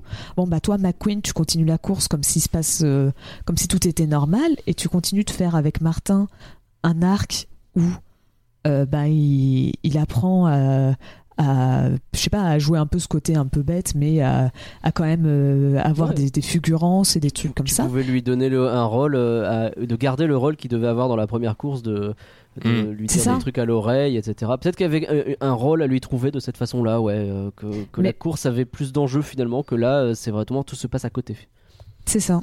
Donc euh, Ouais, je suis d'accord. c'est- Moi, c'est sûr qu'on aurait pu impliquer un peu plus, euh, un peu plus Flash, surtout qu'il y avait un potentiel énorme euh, avec Ouais. euh, Francesco Bernoulli et puis avec un peu tous les coureurs de la course, quoi. Parce que tous Oui. les coureurs de la course ont beaucoup de Mm. personnalité, Oui. graphiquement. Euh, tu Ouais, vois, euh, le coureur français, euh, c'est Raoul Saroul, je crois, euh, qui, est une voiture de, qui est une voiture de rallye. Euh, et c'est vrai que les Français sont champions du monde de rallye, quoi. Tu vois. Bah oui. Et ça fait du Euh, bien en plus après le Cars 1 qui est, euh, bah, comme tu dis, c'est du. euh, J'ai plus le nom de la course. C'est du, du NASCAR, quoi. C'est vraiment NASCAR, un truc. Il y a qu'aux États-Unis qu'il y a des courses de NASCAR. C'est 200 tours, tu t'emmerdes à crever. euh, Mais c'est terrible, ce- on en avait parlé dans le premier flanc, hein, mais c'est vraiment, ouais, ça dure trois plombes, ils font juste des ronds, et si tu dis ça à un fan de NASCAR, il te casse la gueule parce qu'il te dit que c'est hyper tactique et que c'est hyper intéressant. Je- Ouais, c'est J'ai ça. déjà vécu cette expérience. Et là, on est sur. euh, mais, mais je pense aussi que, euh, tout à l'instar du premier Cars, Cars 2 est avant tout destiné à un public américain. Ouais. Avec tout l'exotisme de la course euh, européenne Ah bah euh, oui. qui n'a rien Bien à sûr. voir avec la course française. euh, Bien sûr. Et, et Bah, c'est pour ça aussi si- qu'on met tout un tas de coureurs, de vrais coureurs, qu'on dessine sous forme de voiture dans la, dans la, dans le World Grand Prix, hein, parce que t'as, t'as plusieurs coureurs qui existent vraiment et qui sont dessinés sous forme de voiture dans le, parmi les concurrents en fait de cette course. Bah, Ouais. Typiquement, euh, Jo- John Lasseter a dit qu'il voulait baser son expérience euh, de, de- surtout de Martin, mais un peu de tous les personnages quand ils arrivent au Japon, en disant bah voilà c'est comme ça que moi j'ai vécu ma première fois au Japon et découvrir sur place. Je veux que eux ça soit comme ça qu'ils le vivent aussi, euh, qu'ils vivent la même chose et que ce soit vraiment le point de vue d'un Américain qui arrive au Japon. Ouais, Et voilà. C'est un peu ce Mm. qu'on a eu. Mm, mm. T'as les Lewis Hamilton, notamment, dans les, dans les voitures qui, qui courent. Ah ouais? Ah, Ouais. j'avais même pas fait gaffe. Ouais, t'as, Bah, t'as après, on doit pas l'avoir en français, je pense. Donc, euh, Ah oui. Ah bah on n'a pas sa voix en français, mais euh, mais le Oui, oui, on a le personnage est personnage. désigné comme Lewis Hamilton quoi. Euh, qui Je- fait je- partie des coureurs euh, que tu vois plusieurs fois dans le film, hein, dans la course, mais même dès le début euh, au Japon et tout, euh, Mm. tu le tu le vois. Et dans les commentateurs, t'as un super euh, un super coureur français, euh, Jacques Villeneuve. T'as euh, ouais, c'est ça, T'as Villeneuve. Jacques ouais, qui- Villeneuve euh, qui, qui Ouais. commente et en VF c'est lui. Et il, fait- il, il est pas incroyable en commentateur, je trouve. Ah bah, je, je trouve trouve qu'il fait un aussi. peu Il sa liste de courses. hein. Il joue Oui. pas super. Non non mais mais c'est à ça que j'ai su. Putain c'est lui. Il joue trop mal. C'est sûr c'est lui. En vrai. fait, moi, c'est quand j'ai vu les noms, c'est des personnages. Les deux commentateurs, ils ont des noms américains. Il y en a un qui s'appelle Jacques Villeneuve. J'ai fait Oula, toi, tu dois. Je pense que ça, c'est un petit caméo qu'ils ont rajouté pour la version française en mode Hé, regardez, on va y prendre un, Ouais, quelqu'un en français histoire de faire. Et c'était exactement ça, parce qu'en anglais, c'est c'est pas du tout le, le même, euh, la même personne. Ouais non Ouais, c'est pas lui hein. Moi ouais, pour la version américaine c'est pas lui. euh, David c'est du. C'est du star talent comme on aime, tu vois. C'est faire intervenir des gens de manière pertinente pour le coup. Parce que même s'il joue mal, c'est pas très grave, parce que c'est C'est un ça. caméo qui est un peu euh, malin. quoi. Bah ouais, et puis Oui. ça le rend d'autant plus. ça- S'il joue comme une planche, ça le rend d'autant plus euh, attachant, quoi. C'est vrai, Tu vois. c'est vrai. Attachant, je sais pas, mais comme en soi, il est... c'est pas très grave en fait. Comme il c'est pas un rôle important. Tu, t'en- tu, tu Oui, dis ah c'est marrant il, il- joue pas très bien tu vois là tu passes à autre chose Mais après, il joue une- mal. c'est pas dramatique En VF, il joue mal, mais mais tu sens qu'il donne tout ce qu'il a. Tu sens qu'il est content d'être là. Tu vois. Tu sens un certain Oui. enthousiasme dans son jeu, quoi. en fait je pense qu'il avait trop peur de surjouer résultat il a sous-joué c'est vraiment il a fait euh, Peut-être. si j'en fais pas des caisses ça passera et sauf qu'à en côté fait, t'as vraiment l'autre commentateur. Mais c'est ça, t'as l'autre commentateur qui fait un peu comme des commentateurs et qui met en- fait volontairement des caisses pour euh, jouer le truc. Et donc, résultat, lui à côté, il fait un peu sous tension, le pauvre. Ouais. Ouais. Et commentateur qui est euh, Brent euh, Musburger, qu'on retrouve dans Planes aussi, a commenté euh, Ah ouais. la compétition euh, du premier Planes. Ouais. Ok, marrant. Ah ah bah, Tu savais pas ça Ah non, je ne savais pas. Je l'ai vu qu'une fois, pleine. C'est Bah, C'est la Ford Mustang Et bon. bleue, en fait, tu le reconnais J'ai- vite. J'ai j'ai jamais vu Planes. C'est Euh, pas vrai. C'est. c'est- Ah, faut regarder le c'est- 2. Planes 2, il est top. Il est vraiment très bien. Et- Bon, revenons sur Cars 2. c'est un autre débat. Euh, non, je me souviens pas bien. En vrai, c'était il y a très longtemps. Euh, non, mais alors, euh, peut-être justement, faisons un pas de côté euh, vis-à-vis des personnages, parce qu'on a commencé à évoquer toutes ces courses. Euh, Cars 2, c'est un film qui est assez riche en environnement découvert, pour le coup. Et on peut s'amuser à retracer qu'on a notamment bah, le Japon. Entre tradition et modernité, bordel, ça le ressort. On s'y attendait, on l'a eu. Euh, le Ja- je fais juste un. Parce que on Vas-y, a vas-y. Pas beaucoup parlé d'animation, un peu par ma faute, hein, j'en ai conscience. Mais là, le Japon, je trouve que c'est justement le l'endroit le plus beau du film. C'est vraiment le passage le plus beau du film avec Mm. les lumières, euh, toutes les enseignes. Ils ont fait exprès de faire ça de nuit et tu comprends pourquoi. Parce que c'est c'est- c'est- c'est là Ah, que le film ça- est le plus beau avec tous ces effets de lumière sur les voitures, sur le sol. C'est- C'est rétréci. c'est vraiment, ouais. c'est vraiment splendide. C'est c'est tout toute la séquence au Japon, même après à l'intérieur, avec le, le, le design de, bah de du lieu de, de conférence, je sais pas comment appeler ça, mais T'as du théâtre no, t'as du, euh, t'as oui, pas mal de choses qui se sont montrées. Alors, c'est un peu clichouille. Le- les toilettes japonaises, le wasabi, le sumo. Euh, euh, Eh, pff, Martin c'est qui dit que- arigato, bon, Le tuning euh, en mode Tokyo Drift. euh, c'est Ouais. vrai. il y a certains trucs que j'ai découvert à l'époque parce que bah moi bah, j'étais ado, genre j'étais pas non plus euh, en gamine, mais j'étais ado quand Cars 2 est sorti. Ouais. Typiquement, les, les toilettes japonaises, je les ai découvertes grâce à Cars 2 que c'était bizarre. Ah ouais. Que pas parce que c'était bizarre que c'était pas pareil qu'en France et que t'avais plein de, de gadgets euh. donc voilà c'est c'est Cars 2 qui m'a appris ça donc tout, pour toi c'est cliché pour moi c'est instructif Et euh, donc ça c'est pour le Japon. Ensuite on a Paris qui euh, nous sert un, un proto ratatouille finalement, hein, parce que on- Ah, je sais pas, moi j'ai trouvé que. un post mais parce que ma- ratatouille Ah, c'était c'est avant après. Ah merde. Ah bah du coup un poste. Pardon. de manière générale, moi j'ai trouvé que les pays étaient plutôt bien. euh, bon, alors je suis jamais allé au Japon, mais je suis allé à Paris et puis je suis allé en Italie. Euh, je trouve que le Paris est, est plutôt bien retranscrit, quoi. On voit euh, le parvis Oui, du oui, Trocadéro, euh, on voit plein de choses qu'on connaît euh, plutôt bien, quand on est en région parisienne en tout cas. Euh, j'ai aussi aimé l'idée que bah, quand t'es à Paris, il y a que des voitures françaises partout.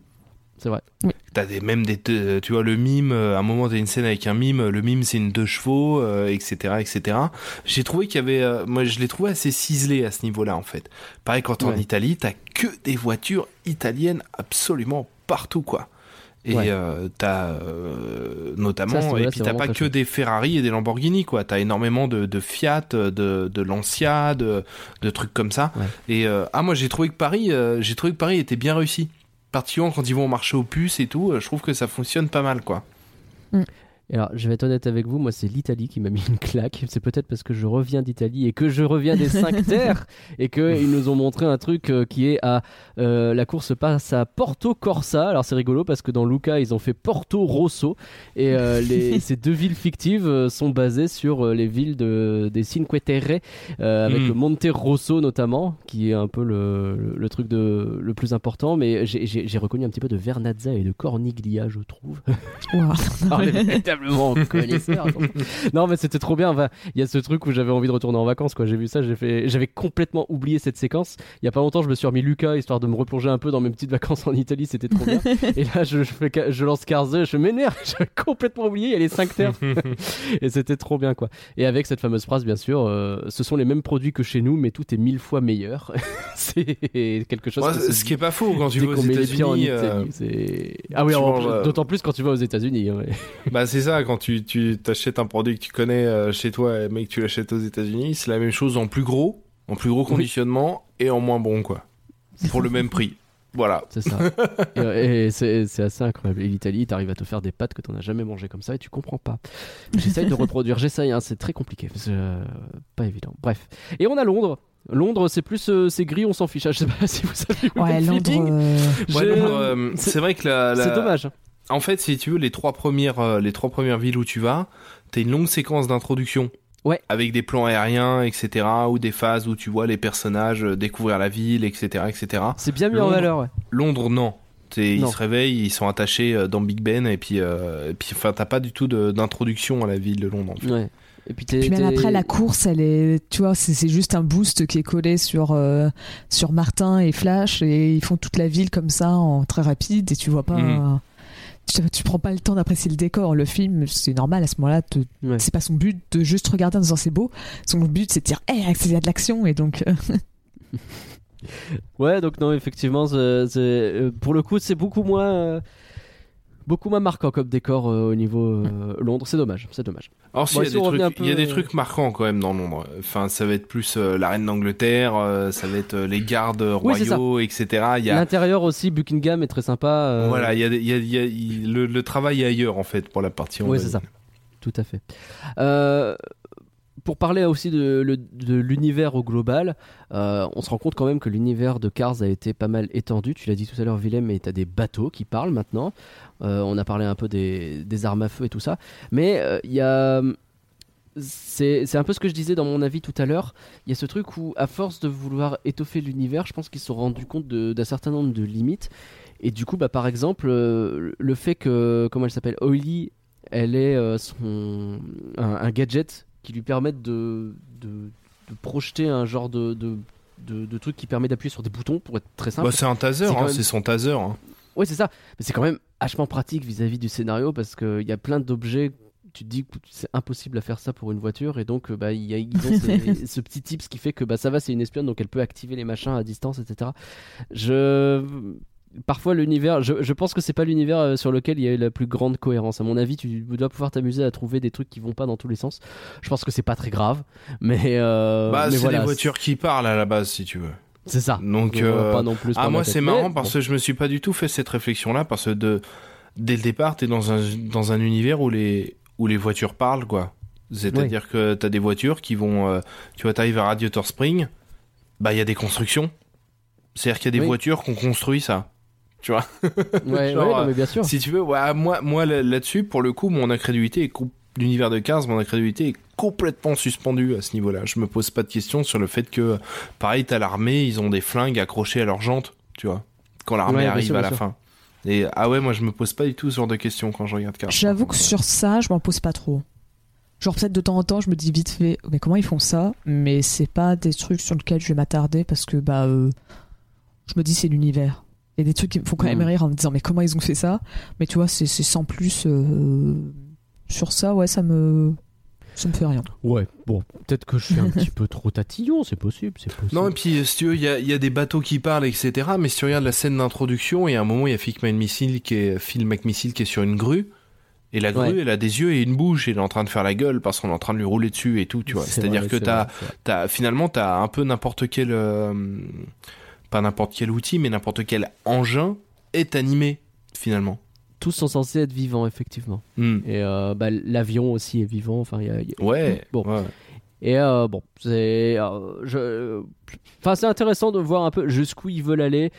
Tiens, on parlait de Phil McMissile justement dans cette séquence. euh, il vise très très mal quand même. Il y a un petit côté Stormtrooper. euh, je je, je l'ai noté, je ne sais plus exactement à quelle séquence.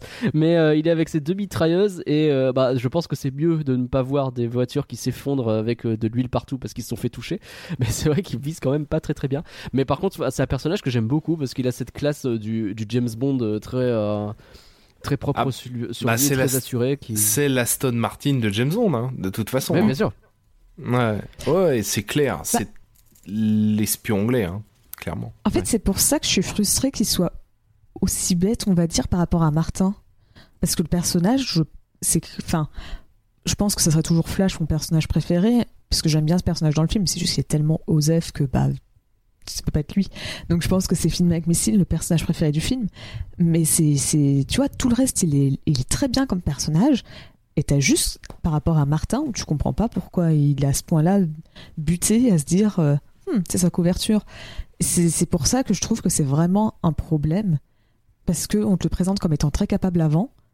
Et tu vois, on te fait une comparaison avec des. Enfin, tu sais ils essayent de sous-entendre du James Bond avec en prenant une Aston Martin et tout. Donc c'est pour ça que c'est frustrant de, de, de le voir être à ce point-là un peu buté pour pas grand-chose. Donc, euh, donc je suis d'accord que le personnage est bien, mais je comprends pas pourquoi ils ont voulu à ce point-là faire ça. Cette ficelle, moi, elle, elle est pas passée. En fait, ils ont trop insisté dessus. S'ils avaient juste fait une comparaison, genre tu vois, un moment, une phrase en disant Ah, c'est, c'est euh, je suis espion, enfin, t'étais un espion, je, je suis pas espion, ah, mais c'est sa couverture.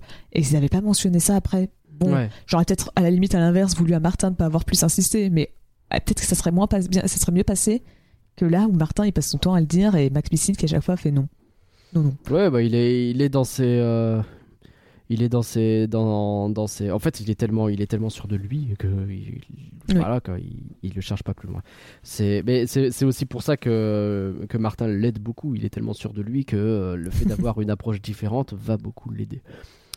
On a Oiley également, donc un peu. euh, Je sais pas, je- je- là encore une fois, je repense au fait que ce soit la 7 heures derrière et je me dis qu'à chaque fois c'est un peu l'héroïne qui sait tout, mais qui est très très douée, mais à la fin quand même toute seule elle y arrive pas, elle a besoin d'hommes avec lui et elle finit en love interest de Martin et je mange.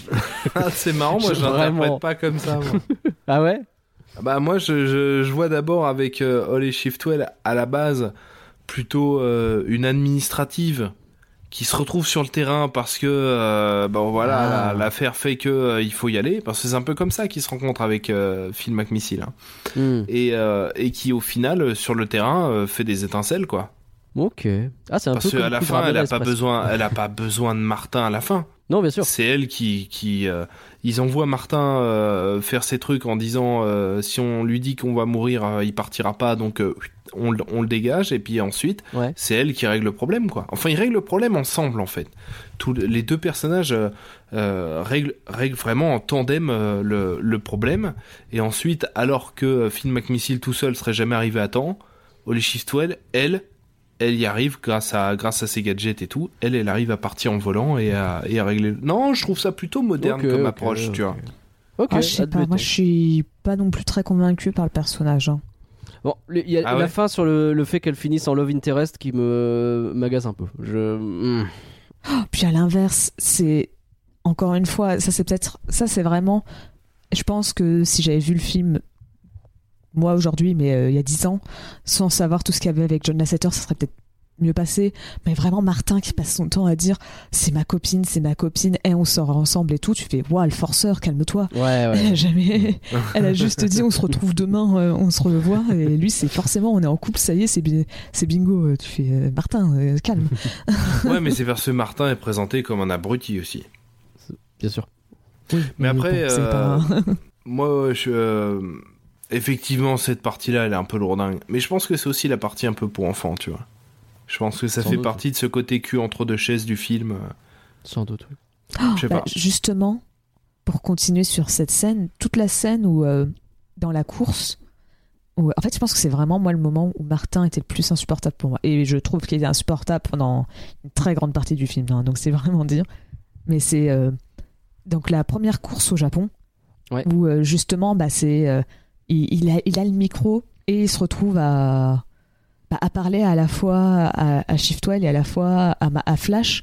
Et Ah, et le fait qu'il a- il arrive pas à... Enfin, qu'il continue à parler alors que Flash n'arrive pas à lui dire de se taire, quoi. Mais oui, c'est ça. Hmm. Et t'en as, même pas un pour appuyer sur le bouton on-off du micro. Genre, il n'y a pas un truc pour couper les communications. Ou genre, il y a personne qui, entend ce qui se passe et personne se rend compte que, C'est très genre, il y a vraiment. genre, euh, tout ce passage, je trouve que. Et, et Flash a été gentil, hein. Parce que franchement, Flash, à la fin, il lui, dit Ouais, bon, euh, peut-être que je me débrouillerai mieux sans, moi, sans toi. Et en vrai, à ce moment-là du film, bah, n'y a rien qui te fait dire Flash est injuste. Enfin, et, c'est injuste sa décision.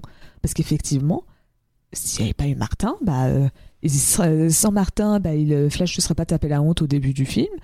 Il n'aurait pas eu de. Enfin, il n'aurait pas perdu la course. Donc, à ce moment-là, euh, oui, Flash il a totalement raison de renvoyer Martin, quoi. Oui, oui, oui, bah, Ouais, on a du mal à ouais, en vouloir et, et le simple fait que d'ailleurs, euh, enfin, qu'il s'en veuille, euh, ma- m- que, que Flash s'en veuille pour ça, je trouve ça aussi un petit peu manqué ce qu'on disait tout à Mm. l'heure. Il y en a un dont on n'a Ah, pas je parlé. pense qu'on n'a pas les mêmes potes, hein. Je continue. Bah non, bah oui, bah Hein, je vous trouve bien exigeant envers vos proches. Hein. Écoute, c'est pour ça que c'est parfois compliqué. non, mais euh, voilà, le- le- il y, il y en a un dont on n'a pas parlé, c'est Miles Axelrod, qui est Tony alors, Stark qui est Tony Stark. Ouais, oui, c'est vrai, c'est vrai. Je l'ai pas fait le lien. Mais Vraiment, moi j'ai Pas entendu, est fait. Elon Musk C'est un peu. Tony hein. Stark qui fait sa voix. C'est la voix de Tony Stark, par contre, ouais. Ouais, c'est clair. Donc, résultat, moi, vraiment, passé 5 Et qui- minutes, j'ai fait OK, un inventeur et tout. Euh, Bon, j'ai compris la rêve, pourquoi ils ont mis Tony Stark dessus, c'est logique. C'est ça. Et, et effectivement, euh, le, le- le- bah oui, c'est très très Elon Musk. Euh, c'est un petit peu le trope de l'écoterrorisme, mais bah, je sais pas. C'est au début, j'étais un peu en mode, euh, ouais, j'ai l'impression de voir euh, Poison, I- Poison Ivy de, dans le film Batman et Robin, le, le- le très très mauvais là, mais donc je, je me disais, euh, je sais tu pas, elle est en train de... de. ces refs là ce soir. Je sais Ouais, pas ouais, je sais pas. Écoute, je suis vieux. Écoute. Ah bah là, Je l'ai vu, t'es plus vieux que moi et pourtant normalement non.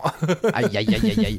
Mais Ouais, c'est pas si euh, vieux que ça, Batman et Robin, c'est début des années 2000. euh, Ouais, bah, non, ça a 20 c'est ans dans quoi. les années 90, mais oui, oui, ça, ça. Ah. Non, parce que Batman, euh, le retour, bah, Batman le dé- défi, c'est 99. Donc Batman, le, Batman et Robin, c'est dans les années 2000. hein. Je suis en train de faire du fact-checking. Ouais, Batman fact et Robin, moi checking j'ai là. 97. Bah ouais parce que Ah ouais c'était euh, fin, c'était Forever tout début. 95. Ouais, Forever c'était Ah ouais, c'est euh, 95, pardon. 95, Batman 3, Batman le défi, c'était euh, tout début des années 90 pour moi. Oui, pour le coup. c'est le premier Batman, c'était genre 89. Ouais, c'est ça. C'est ça, c'est ça. Et du coup, euh, ouais, non, non, c'est 25 ans. 25 ans, Batman et Robin. Et, euh, Ah ouais, ok, mais- bon, je, mais- my bad, je pensais que Ah, j'étais pas né. Non, je plaisante. Je, je- je- je ne dis rien. Je l'ai vu au ciné. Je l'ai vu au J'étais pas né, donc. euh, Je l'ai vu au ciné aussi. Et quand on était gosse, moi j'étais gosse, et ben je peux te dire qu'on est con. Parce que Batman et Robin, je suis ressorti de là, j'étais content. Ouais, euh, euh, Mais- grave erreur. Bah ouais, ouais. Après, après j'ai revu et j'ai fait, oh putain. Bref. Euh, donc ouais, mais là en l'occurrence, c'est pas trop en Poison Ivy parce qu'à la fin, il veut juste de la thune et il veut bah, continuer justement le- les énergies fossiles. Et en fait, le, euh, le propos, je le trouve, est plutôt cool. Le, enfin, plutôt moderne. Plutôt en, Ah, mais le propos est cool, il est moderne, et qui l'a vu venir ce twist? Moi, je l'ai pas vu venir du tout, quoi. Alors là, je me suis souvenu, que, je pense que je me suis plus souvenu que c'était ça que je ne l'ai vu venir parce que j'étais dans un mood où, oula, lui, ça doit être le méchant, mais comme j'avais déjà vu le film, je pense que voilà. Mais je pense Ouais, que ouais, effectivement, je l'avais pas vu venir ce twist. Il est, il est plutôt malin. Il y a 11 ans, je me rappelle pas ce que j'en ai pensé. Et je- quand je l'ai revu, là, c'était. Je me rappelais. Genre euh, vraiment, c'est, j'ai lancé le film et je me rappelais que c'était lui le méchant. Donc euh, j'ai eu zéro doute possible sur ça. Donc, euh, Bah, moi, l'ayant vu pour la première fois euh, récemment, enfin il y a, il y a un an, quoi, je l'ai pas vu venir du tout, quoi. Je fais ah ouais, ok, c'est euh, non, ça fonctionne, ça fonctionne, Mm, mm. ça, Ça, fonctionne. fonctionne. Si, si je dois être chiant, je trouve son plan quand même hyper compliqué. Donc il faut prouver que Bah oui, bio est moi. nulle pour que les gens se ruent sur son pétrole. Bon, pourquoi pas. Mais du coup, pourquoi tu t'embêtes à faire tout un bail de course dans le monde entier avec des voitures qui crachent en direct Euh, Genre, parce que. Il y a un bail où si tu lances une essence qui tue les voitures qui les prennent, c'est déjà suffisamment un scandale. En fait, il n'y a pas besoin de s'embêter à faire tout un plot d'espionnage autour euh, hyper Oui. compliqué. quoi. je suis d'accord. bon, mais c'est vraiment histoire de. Et en même temps, et c'est ce que j'ai écrit à la fin, et je pense, Willem, tu seras d'accord avec moi. En même temps, les méchants de James Bond, c'est vraiment le genre à faire ce genre de plan Bah, hyper compliqué pour C'est rien. quoi. exactement ce que Eh, j'allais savais. Regardez les trois derniers James Bond et dites-moi que les mecs font simple. Alors, je ne C'est regarde pas James Bond, hélas, donc je peux pas. quoi. Mais je veux bien croire que c'est exactement le genre de truc qu'on y voit. super loin, ils montent des bateaux de malades et tout, juste pour gagner de la monnaie, quoi. Et des et, fois, tu dis. et mais- là, c'est c'est ce principe-là. Après, euh, après peut-être aussi euh, que euh, le fait de l'avoir vu pour la première fois il y a pas longtemps, avec les enjeux qui sont les nôtres aujourd'hui dans le monde, Ouais. font que euh, j'ai un regard peut-être plus euh, plus contemporain en fait sur l'intrigue et que du coup Ouais. je la trouve plus pertinente. C'est veut dire que le film possible est en que- avance sur son temps. a en avance je sais pas. Il est sorti à cette époque-là. À cette époque-là c'était peut-être pas forcément pertinent. Mais Ouais. euh, mais euh, je sais pas. Ou peut-être que moi ça me parle particulièrement parce que c'est des enjeux qui me sont chers aussi tu vois. Ouais, on a tous une relation très personnelle au cinéma de toute façon quoi. Mais euh, mais moi je trouve que le, le récit résonne résonne bien résonne fort je sais pas moi je trouve que ça marche en fait. J'ai euh, avec tous les défauts que ça a parce que moi je, je partage toutes les euh, toutes les réserves que vous avez sur ce film. Moi je suis d'accord je suis je, suis- je suis d'accord avec pratiquement tout ce que vous avez dit hein. j'ai j'ai aucun Mm. problème avec ça. Mais euh, déjà ça me rend le film attachant. Le fait le fait qu'il soit bourré de défauts ça ça me le rend attachant quoi. Je fais euh, parce que je pense je pense hein, je je dis pas que c'est le cas mais je pense percevoir où il voulait aller et en même temps euh, il y a deux trois sorties de route et mais globalement il y arrive quoi Ouais, ouais. et, ouais. et du coup ça me le rend c'est un peu mon solo pour faire un énième parallèle avec Star Wars tu vois. Je- je- J'avais ça en tête aussi. Je me doutais que j'avais, je t'avais déjà entendu dire un truc de ce genre-là et solo, ça me, ça me semble bien être ça. Ouais. Mais euh, pas- Vas-y, vas-y. moi, je voulais revenir sur le méchant. Ouais. En fait, je suis d'accord que. euh, Enfin bon, son plan est tiré par les cheveux. Euh, Au début, j'étais d'accord pour dire ça. Tu m'as, tu m'as convaincu avec ton argument. C'est, tout le temps ça dans les films de James Bond, donc euh, je ferai pas de commentaires sur le plan du méchant. En fait, moi, j'ai un problème avec ce méchant, c'est qu'elle est un peu osef. Genre, je trouve que le professeur, euh, j'ai toujours pas Ah, son Prof les- Zonda. Ouais, il a, il a un Lui, il est incroyable compliqué. dans sa caractérisation. Je- lui, je l'aime beaucoup parce que tu vois, c'est un peu. Parce qu'en fait, ce qui est intéressant dans un Très film d'espionnage, je trouve, c'est le méchant, c'est tu vois, c'est d'avoir ce méchant qui, qui va caresser son chat, euh, qui, qui Mm. tu sais, avoir quelqu'un d'assez identifiable parce que ton héros, il doit l'arrêter. Et en fait, le fait de révéler ton méchant au tout dernier moment, ça fait que tout ce qu'on fait, de le voir, le, tout ce qu'on a vu de lui, bah, c'est un personnage. un déjà, c'est pas vraiment lui, tu sais pas trop quelle est sa vraie personnalité. Et surtout, bah, ça fait qu'il est, il passe totalement au second plan dans le film. Donc, ok, son plan tiré par les cheveux, il, il est intéressant quand même.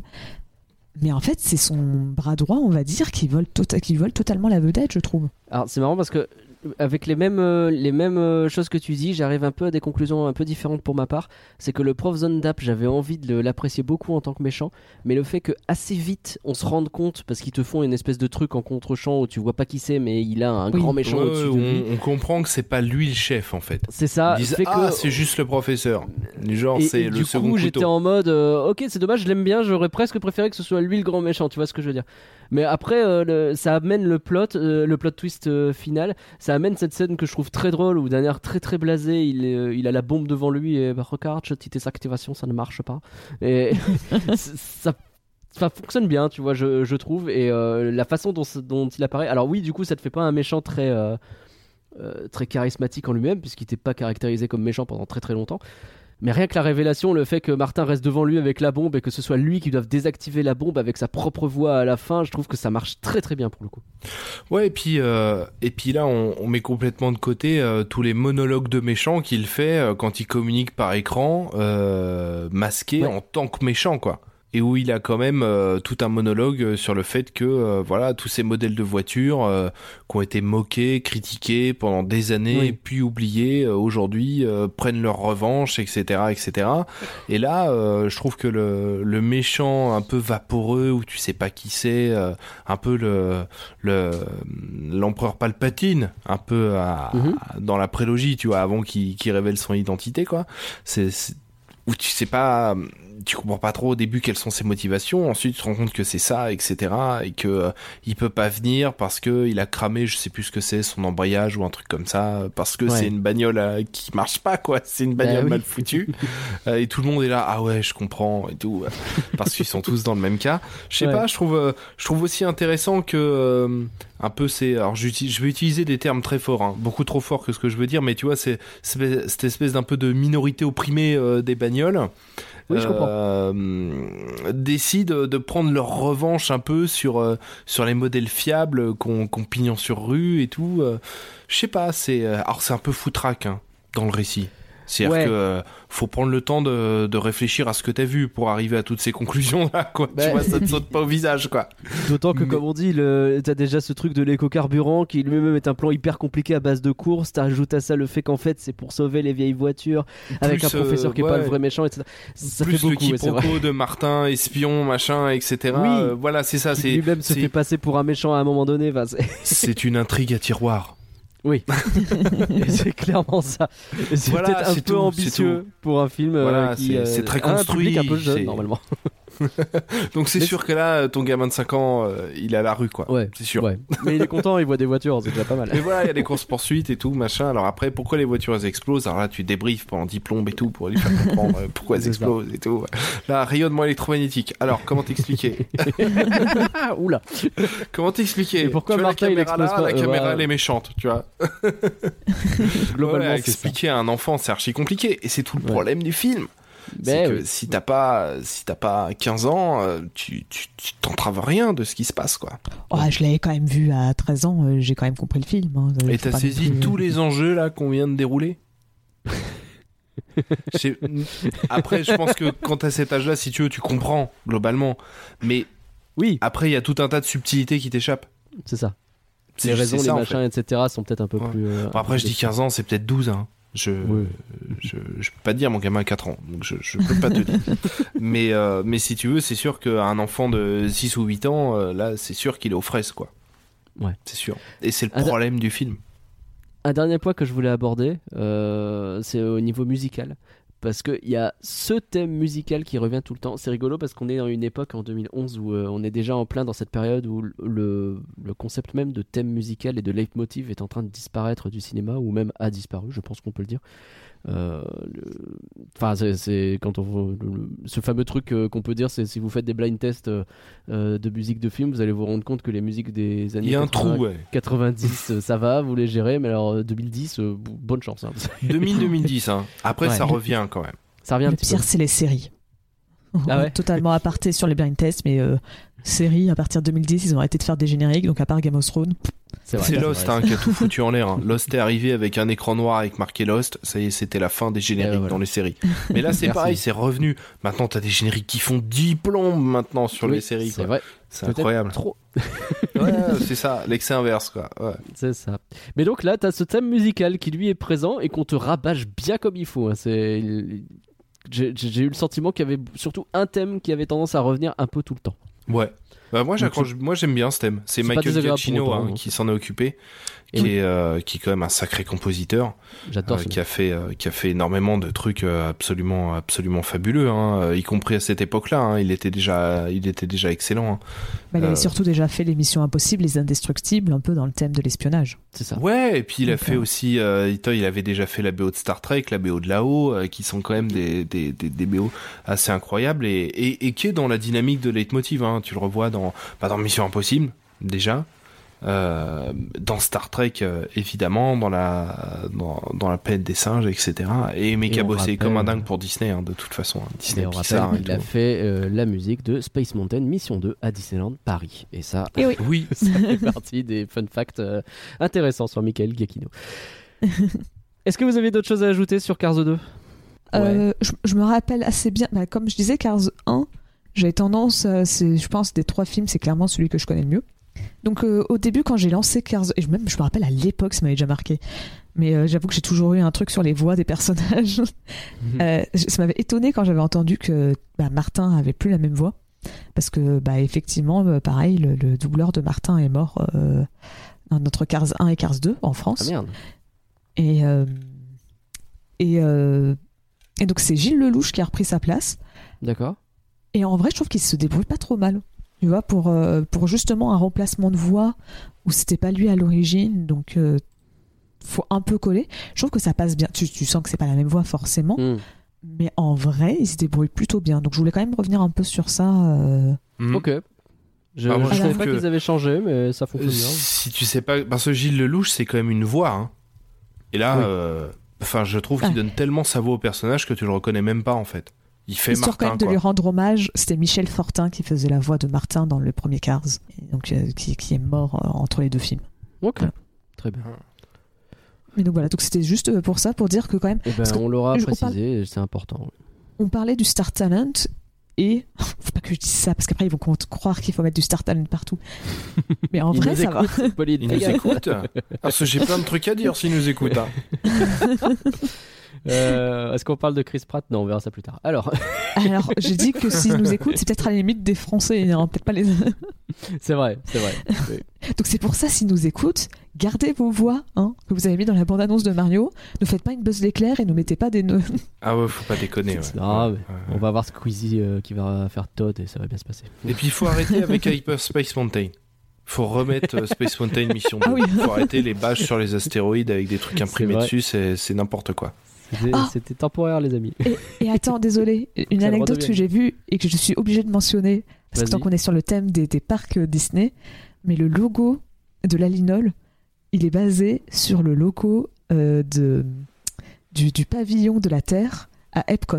Mais non. Ça- ça ça m'a fait halluciner Ah, c'est quand marrant, j'ai ça. vu ça. Ah, Alors l'ancien logo, celui qui était là de, de, de 1982 jusqu'à 2005, un truc comme ça. Ok. Euh, c'est pas le nouveau avec les, où on voit vraiment le logo de la feuille, c'était juste en fait la police d'écriture qui elle ressemblait. Mais donc voilà, ça m'a fait halluciner. Je m'attendais pas, Ah, tu sais, quand je regardais, je regardais et, Et tu je l'as reconnu. Epcot.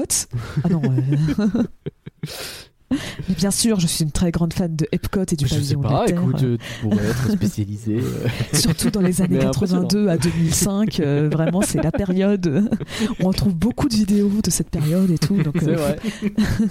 Alors juste pour euh, conclure sur Cars 2, je pense que au final et au-delà de tous les défauts qui ont été relevés là au fil de, de- de cet épisode, je pense que le plus gros défaut de Cars 2 en fait, c'est d'avoir tué Doc Hudson. De- en Ouais, plus de ouais. l'avoir tué Oui, hors c'est champ vrai qu'on avait dit et qu'on allait en d'avoir parler. ouais. balayé le truc en 20 secondes. Ouais. Parce que d'une part, c'est un personnage euh, important de, du premier Oui. Cars et très attachant. Et en plus, euh, il manque cruellement à Cars 3. À tel Mm. point qu'on est obligé de ressortir un mentor euh, de nulle part. Tout à Un fait. petit peu comme dans Star Wars 9. Allez, boum. Puisqu'on a tué le mentor de Kylo Ren dans Star Wars 8, on est obligé d'en Oui. déterrer un autre dans Star Wars 9. C'est, c'est étonnant à quel point ça résonne en fait. et, et tu sens que dans Cars 3, c'est. Alors qu'ils auraient tout à fait pu l'intégrer dans Cars 2, quoi. Ils auraient Bah tout à fait pu le, le mettre.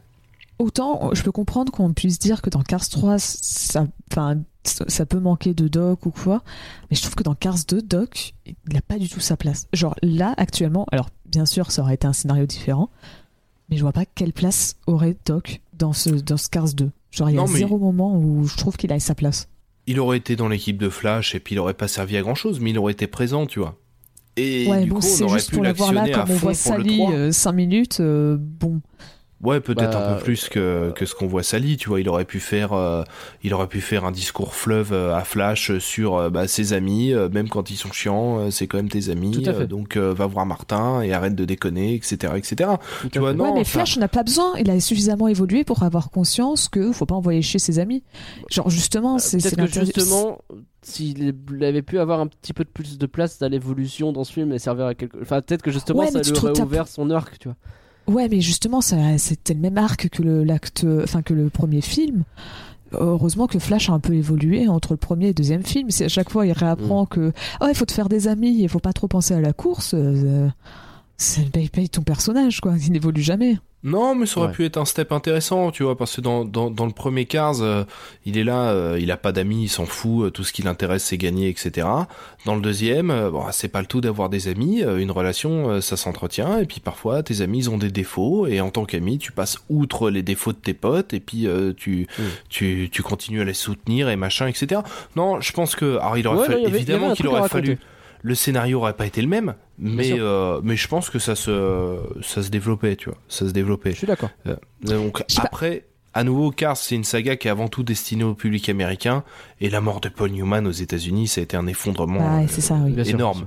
Donc du coup, ils ont tué le personnage. Le fait est que je pense que pour la franchise, c'est dommage. Ouais. Voilà. Ok. Ça se ressent dans le 3, je trouve. Bon, je pense qu'on a fait un bon tour. Pauline, est-ce que tu peux nous parler des critiques qu'il y a eu pour Cars 2 Oui, alors euh, bon autant vous dire qu'en France on est peut-être un poil plus gentil, mais euh, enfin en vrai les spectateurs ça va, la presse non, pas trop. Ok. À la presse a mis 2,6 sur 5 étoiles. Eh, c'est la moyenne. Ouais, et les spectateurs ont glorieux. mis Non, 3,2 sur 3,2. 5. C'est pas si mal pour le coup. En vrai, 3,2 ça va. C'est, c'est- Ouais, pas non plus dithyrambique, quoi. Non, Ah. clairement pas. Clairement pas. C'est pas la grosse hype, quoi. Après, je sais que Cars 1 a vraiment très bien marché en France. Genre vraiment, euh, donc c'est peut-être qu'on a peut-être plus un attachement. Je me demandais pas pourquoi, mais Cars 1 marche bien, a bien marché en France. Donc peut-être qu'on a peut-être un attachement un peu plus prononcé pour la saga en Je France. pense qu'on aime bien les grands décors euh, américains comme ça. euh, Quand même, ça fait Ouais, peut-être plus fait pour le rêver un 1. peu. Ouais.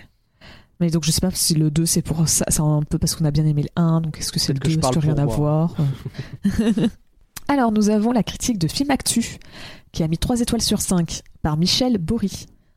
Alors il me semble, si mes souvenirs sont bons, 3 étoiles, 3 étoiles sur 5 c'est la meilleure note hein, qui a été donnée. Donc. Enfin en même temps c'est 2,6 en moyenne. Donc, euh.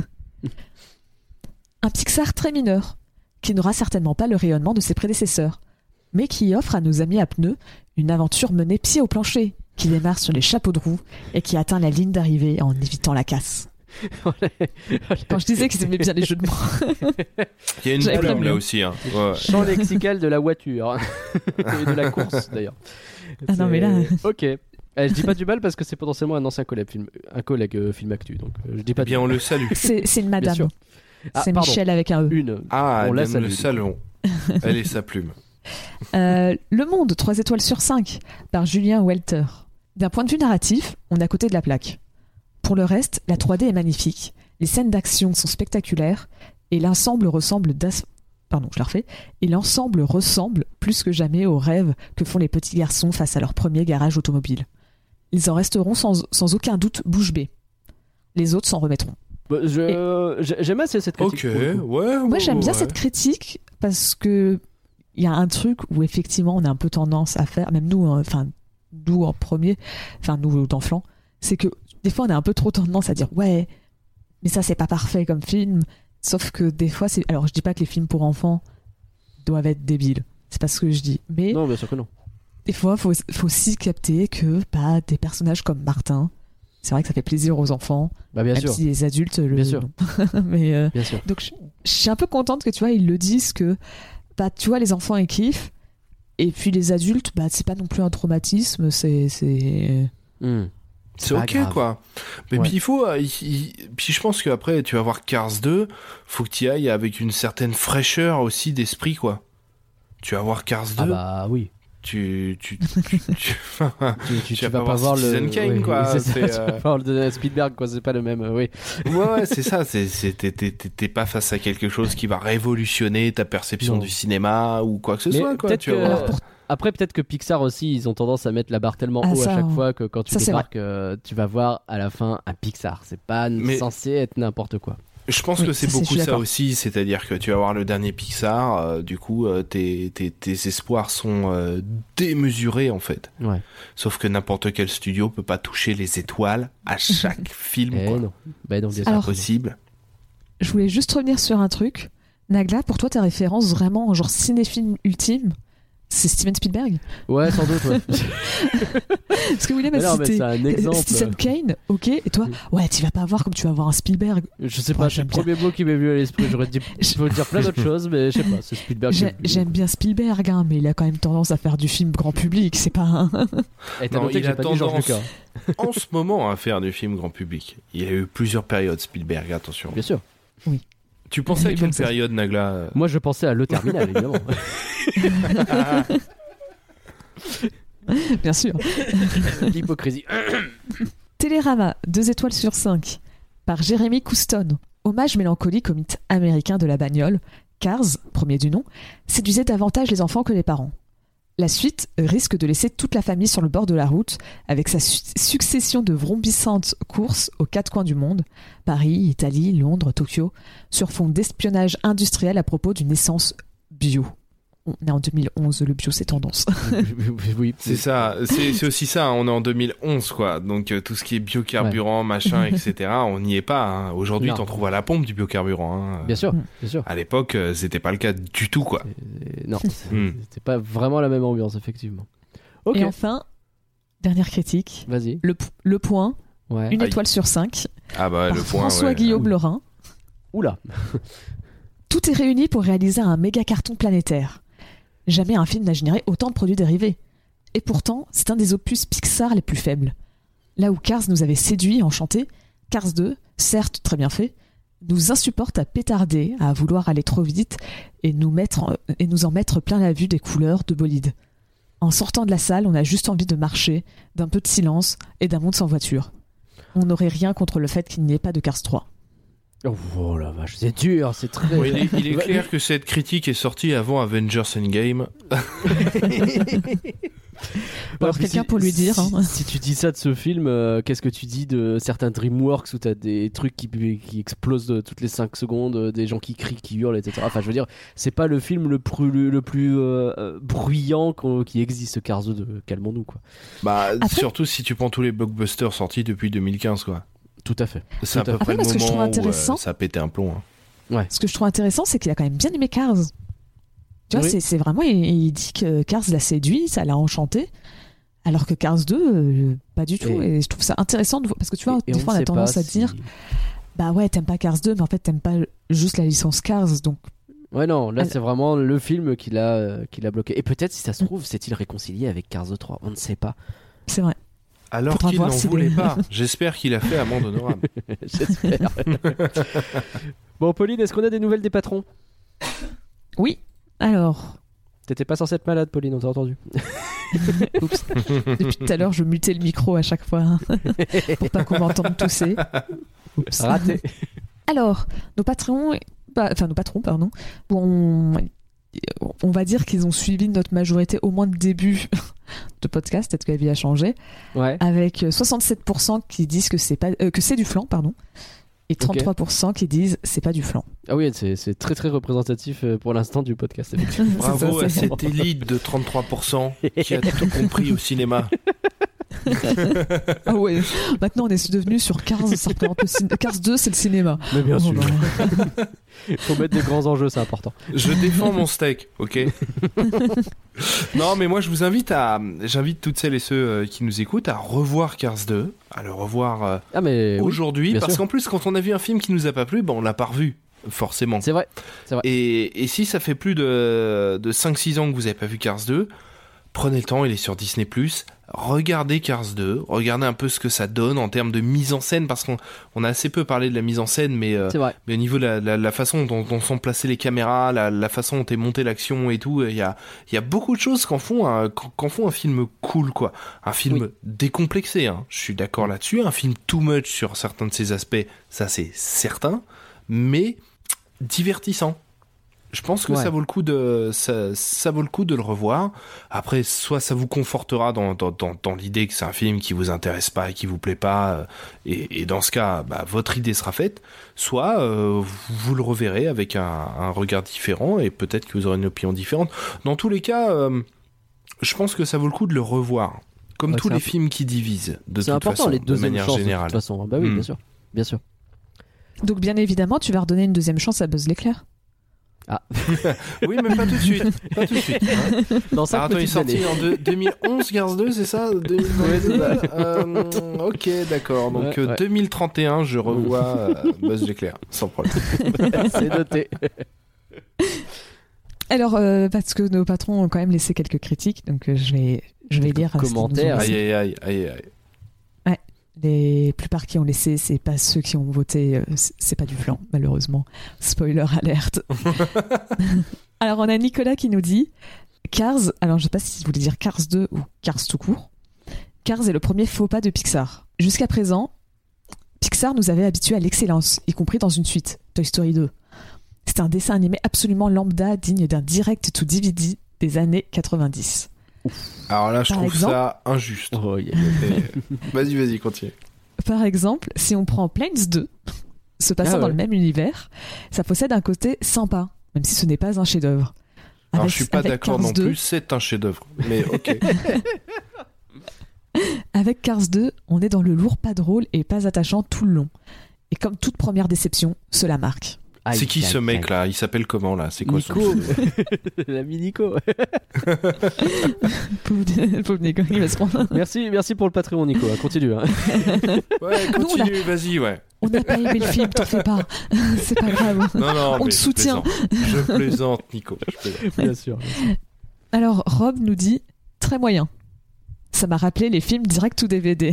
Oh c'est incroyable. C'est incroyable ça. Il y a un traumatisme.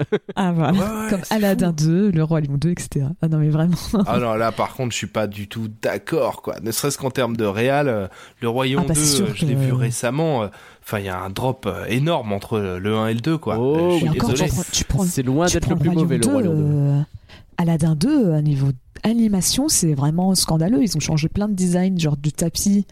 Et euh, Jasmine, ils ont légèrement changé leur design parce que c'était trop dur, c'était trop complexe celui Ouais, du ils 1. vont à l'économie du début à la fin, ça Ah se bah, voit. Cars truc de 2, malade. euh, Mm. Cars 2, techniquement, Ah, c'est pas euh, l'économie. hein, il, est, il est incroyable quoi. Il est Ouais, époustouflant.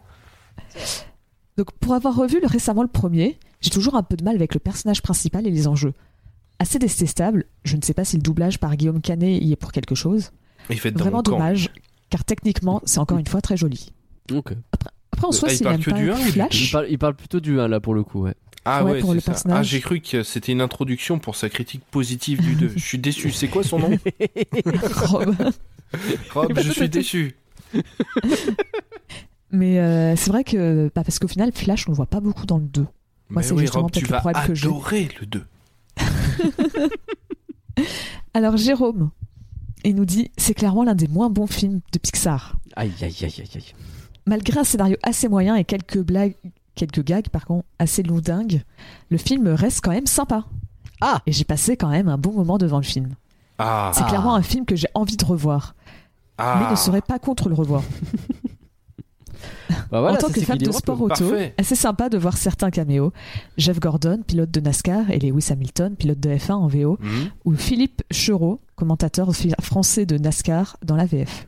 Bah, bah, c'est un spécialiste en plus. euh, on Oui, pas mais bon, s'il faut être fan de voitures euh, de, donc, de sport donc son automobile. euh, avis porte plus que celui des autres. Bien sûr. c'est- il Bah un passionné.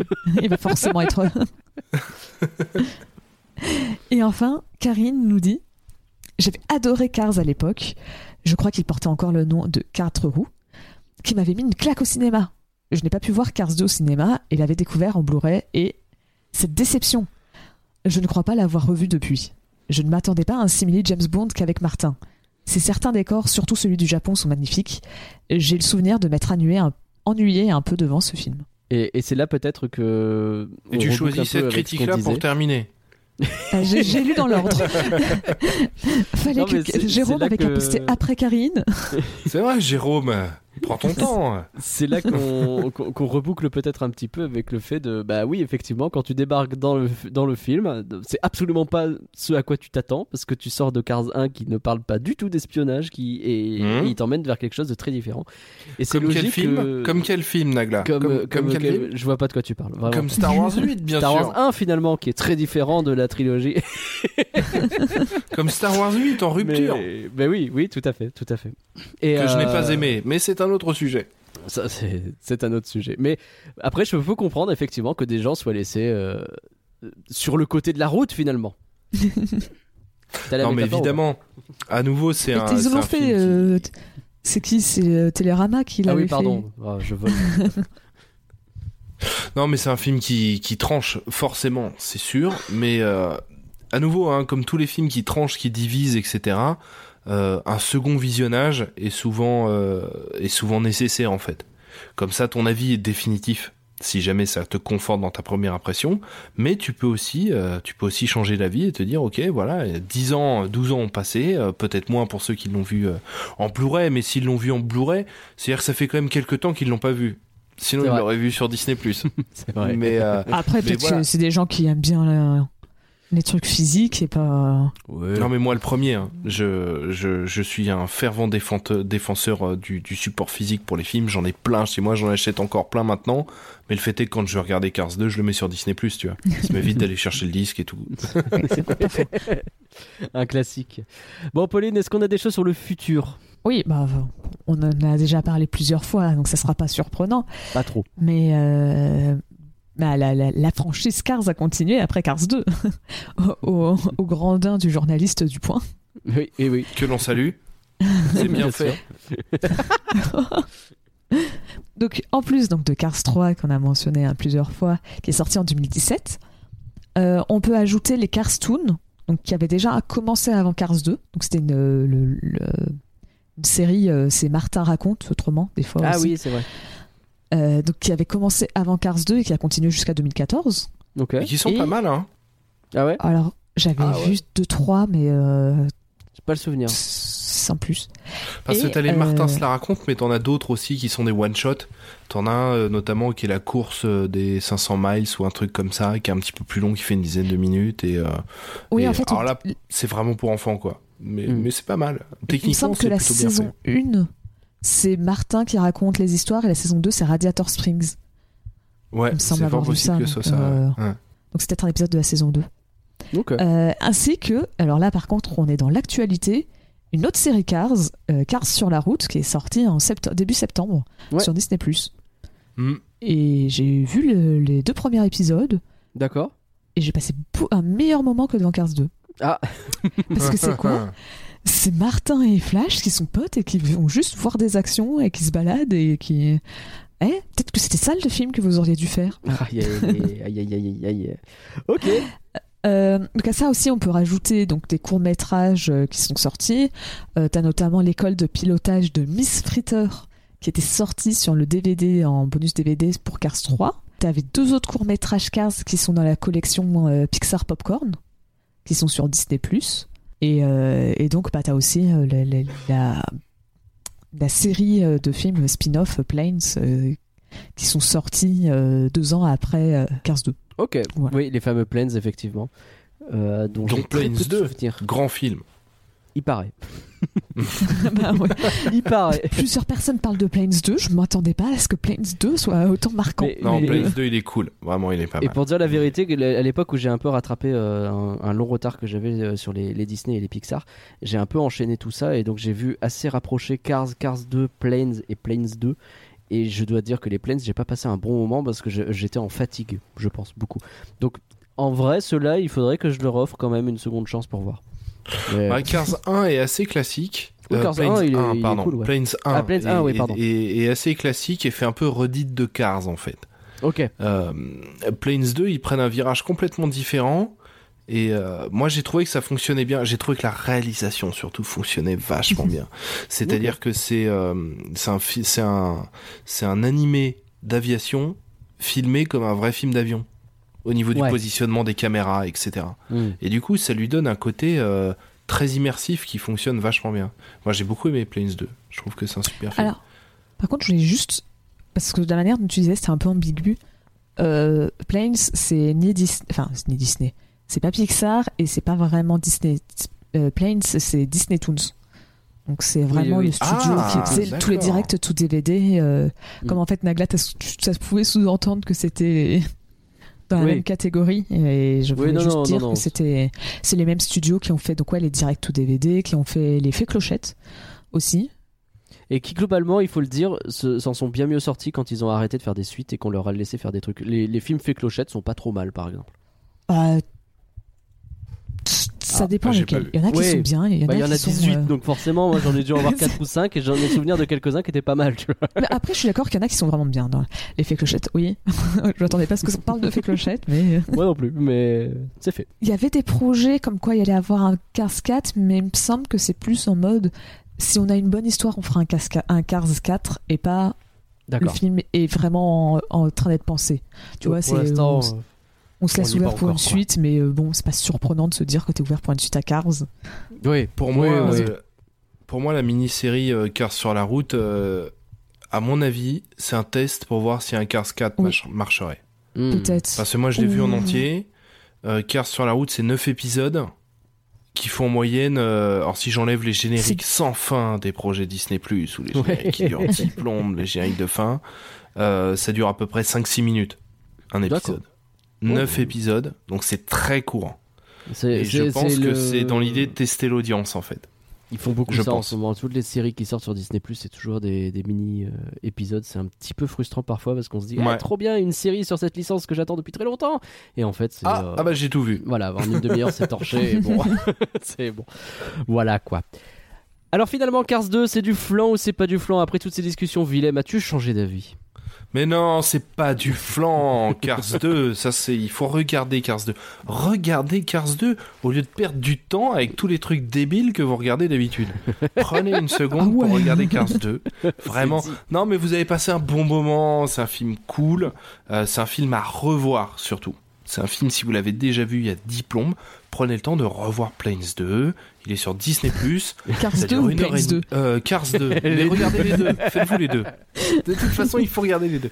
Non, non, regardez Cars 2. Prenez le temps. C'est un film euh, feel good. euh, c'est bien troussé. C'est évidemment c'est à nouveau c'est une intrigue qui est qui est pas une intrigue pour enfants parce que euh, voilà on a des ambitions euh, James Bondiennes euh, qu'on font un film un peu plus compliqué que ça mais voilà re- prenez le temps de le regarder tranquillement sur Disney Plus et, et refaites-vous un avis tout simplement Le message est passé.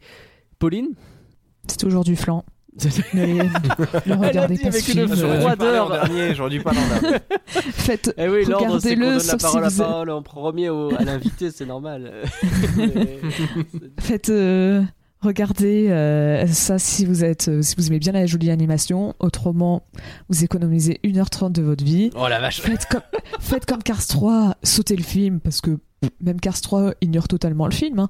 Le film, c'est Cars 1, Cars 3. Pouf, il n'y a pas de 2, c'est- on en a jamais entendu parler. Les personnages n'existent pas, l'intrigue n'existe pas. Martin, il est juste dépanneur, il n'est pas espion. Voilà. Donc, il est euh, même non. pas là dans le 3 C'est vrai. il est un peu au début et un peu à la fin Oui, C'est vrai. mais euh, bah voilà, il est parti faire d'autres trucs d'espion, faut se dire ça. Hmm. Mais euh, non, franchement. Bon, du coup, euh, c'est du flore a priori, quoi. Ah ouais, non, le, le, le film est pas du tout bon. Désolé. Ok.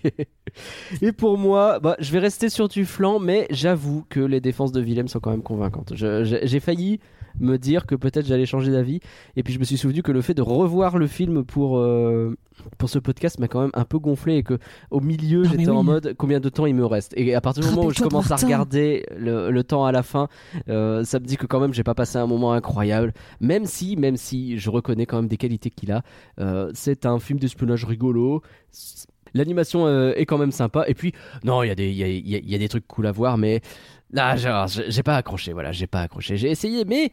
Et pour vous, chers auditeurs Cars 2, alors c'est du flan ou c'est pas du flan? Venez nous le dire aussi sur Twitter, at folanimé. Et on peut bien entendu continuer la discussion ensemble sur discord.folanimé.com. Merci Willem, encore une fois, pour ta participation. Euh, merci d'être euh, d'être passé. Où est-ce qu'on peut te retrouver tiens Ben, merci de m'avoir invité. Je reviendrai pas. hein. Si c'est pour me faire défoncer mes films comme ça, c'est pas la peine. En même temps, On t'as t'a- choisi on- Cars 2, hein, t'as cherché Bah un oui, peu. non, mais t'inquiète pas, j'ai l'habitude de défendre les films abîmés, euh, c'est pas un problème. Euh, non, non, c'était un plaisir de, de- de participer à, à cet épisode. Vous pouvez me retrouver euh, bah, un peu sur, sur, tous les, agré- sur tous les agrégateurs de podcasts avec euh, Hyperdrive. Euh, on a une fiction audio aussi qui s'appelle Les Chroniques Galactiques. Oui. Dans Hyperdrive, notre prochain épisode, on a réalisé un épisode qui traite de la 501e Légion Oh, Star Wars avec la 501e Légion. oh, ils vous ont répondu. Nous, on a pris un Et ben, c'est pas qu'ils nous ont seulement euh, répondu, c'est que euh, voilà, on a discuté, on a échangé, ça a Ah. pris un peu de temps, mais on s'est mis d'accord. Bah, ils sont sous l'égide de, de Lucasfilm, hein, donc euh, il y a Et pas oui, mal oui, de cases à pas cocher. évident. Pas Et évident. euh, ils ont joué le jeu de toute la partie fictionnelle. Oh, c'est trop Donc bien. ils vont incarner la 501e Légion tout en nous parlant de la Ah. 501e Légion. Épisode bien cool, beaucoup de montage, euh, mais, euh, mais non, super épisode en perspective, je suis super content. Donc euh, ça va être un, bel Ah, épisode d'Hyperdrive qui arrive là dans une dizaine de jours. Et puis, Willem, on te retrouvera dans Rien que d'y penser dans je sais pas combien de temps, mais euh, il va falloir qu'on avance euh, ce sujet. Mais je crois que tu dois y passer à un moment donné. Absolument, je dois être, euh, je dois être le patron d'un de, Tout à de fait. nos épisodes. Hein. Tout à fait. Hein. Ce n'est ça pas va pas être la même danse, laisse-moi te Ah non. Là, on va, on en va plus, pas le pouvoir faire la même sera là. Oula, Ah ouais, donc là, tu vas voir si on va dire du mal de mon On film. s'accroche. Ouais, j'ai hâte de voir euh, Curien et le Wookie en train de se battre. Ça va être incroyable. Ça va être rapide surtout. c'est clair. bon, merci Pauline pour ton beau travail, hein, comme d'habitude, évidemment. Bah de rien, j'espère pas trop avoir froissé Willem euh, Non, sur, non, le, sur le sujet du film. Merci aux patrons évidemment pour leur participation sur patreon.folanimé.com. N'oubliez pas que par là vous pouvez choisir des films régulièrement. Et d'ailleurs, euh, le prochain flanc, je ne sais pas, parce que comme on enregistre euh, ce- cet épisode euh, assez en avance par rapport à ce qu'on a prévu, euh, parce que finalement il sera pas diffusé tout de suite, euh, bah, euh, je ne sais pas ce qui sera là dans le prochain flanc, mais Log- Logiquement, c'est un sondage Patreon. normalement, normalement, voilà. Donc, Alors, il faut quand même euh, le diffuser sous 10 jours. Parce que je viens de faire une annonce sur un truc qui sortira dans 10 jours. Si Aïe. euh, Alors, vos aïe. auditeurs, auditrices l'écoutent et que le truc il est sorti il y a 3 semaines, j'ai passé pour un con. Aïe, euh, bah, euh, allez voir dans 3 semaines. Ouais, il y a euh, 3 semaines éventuellement, Ah, vous êtes- c'est c'est peut-être déjà sorti. Là, je vais sortir un vieil épisode là. Ah, parfait, faisons ça. Bon, n'hésitez pas à partager ce flanc, car un flanc partagé, c'est un flanc qui en a sous la carrosserie, bien évidemment. Allez, bye tout le monde. Bye. The first sign of the morning light, old glory's in the sky. Across the pond, it's afternoon, and the Union Jack flies high. We're on our first cup of coffee. We're on our third cup of tea. And we can't pretend to live on different planets, you and me. In this collision of worlds, watch the new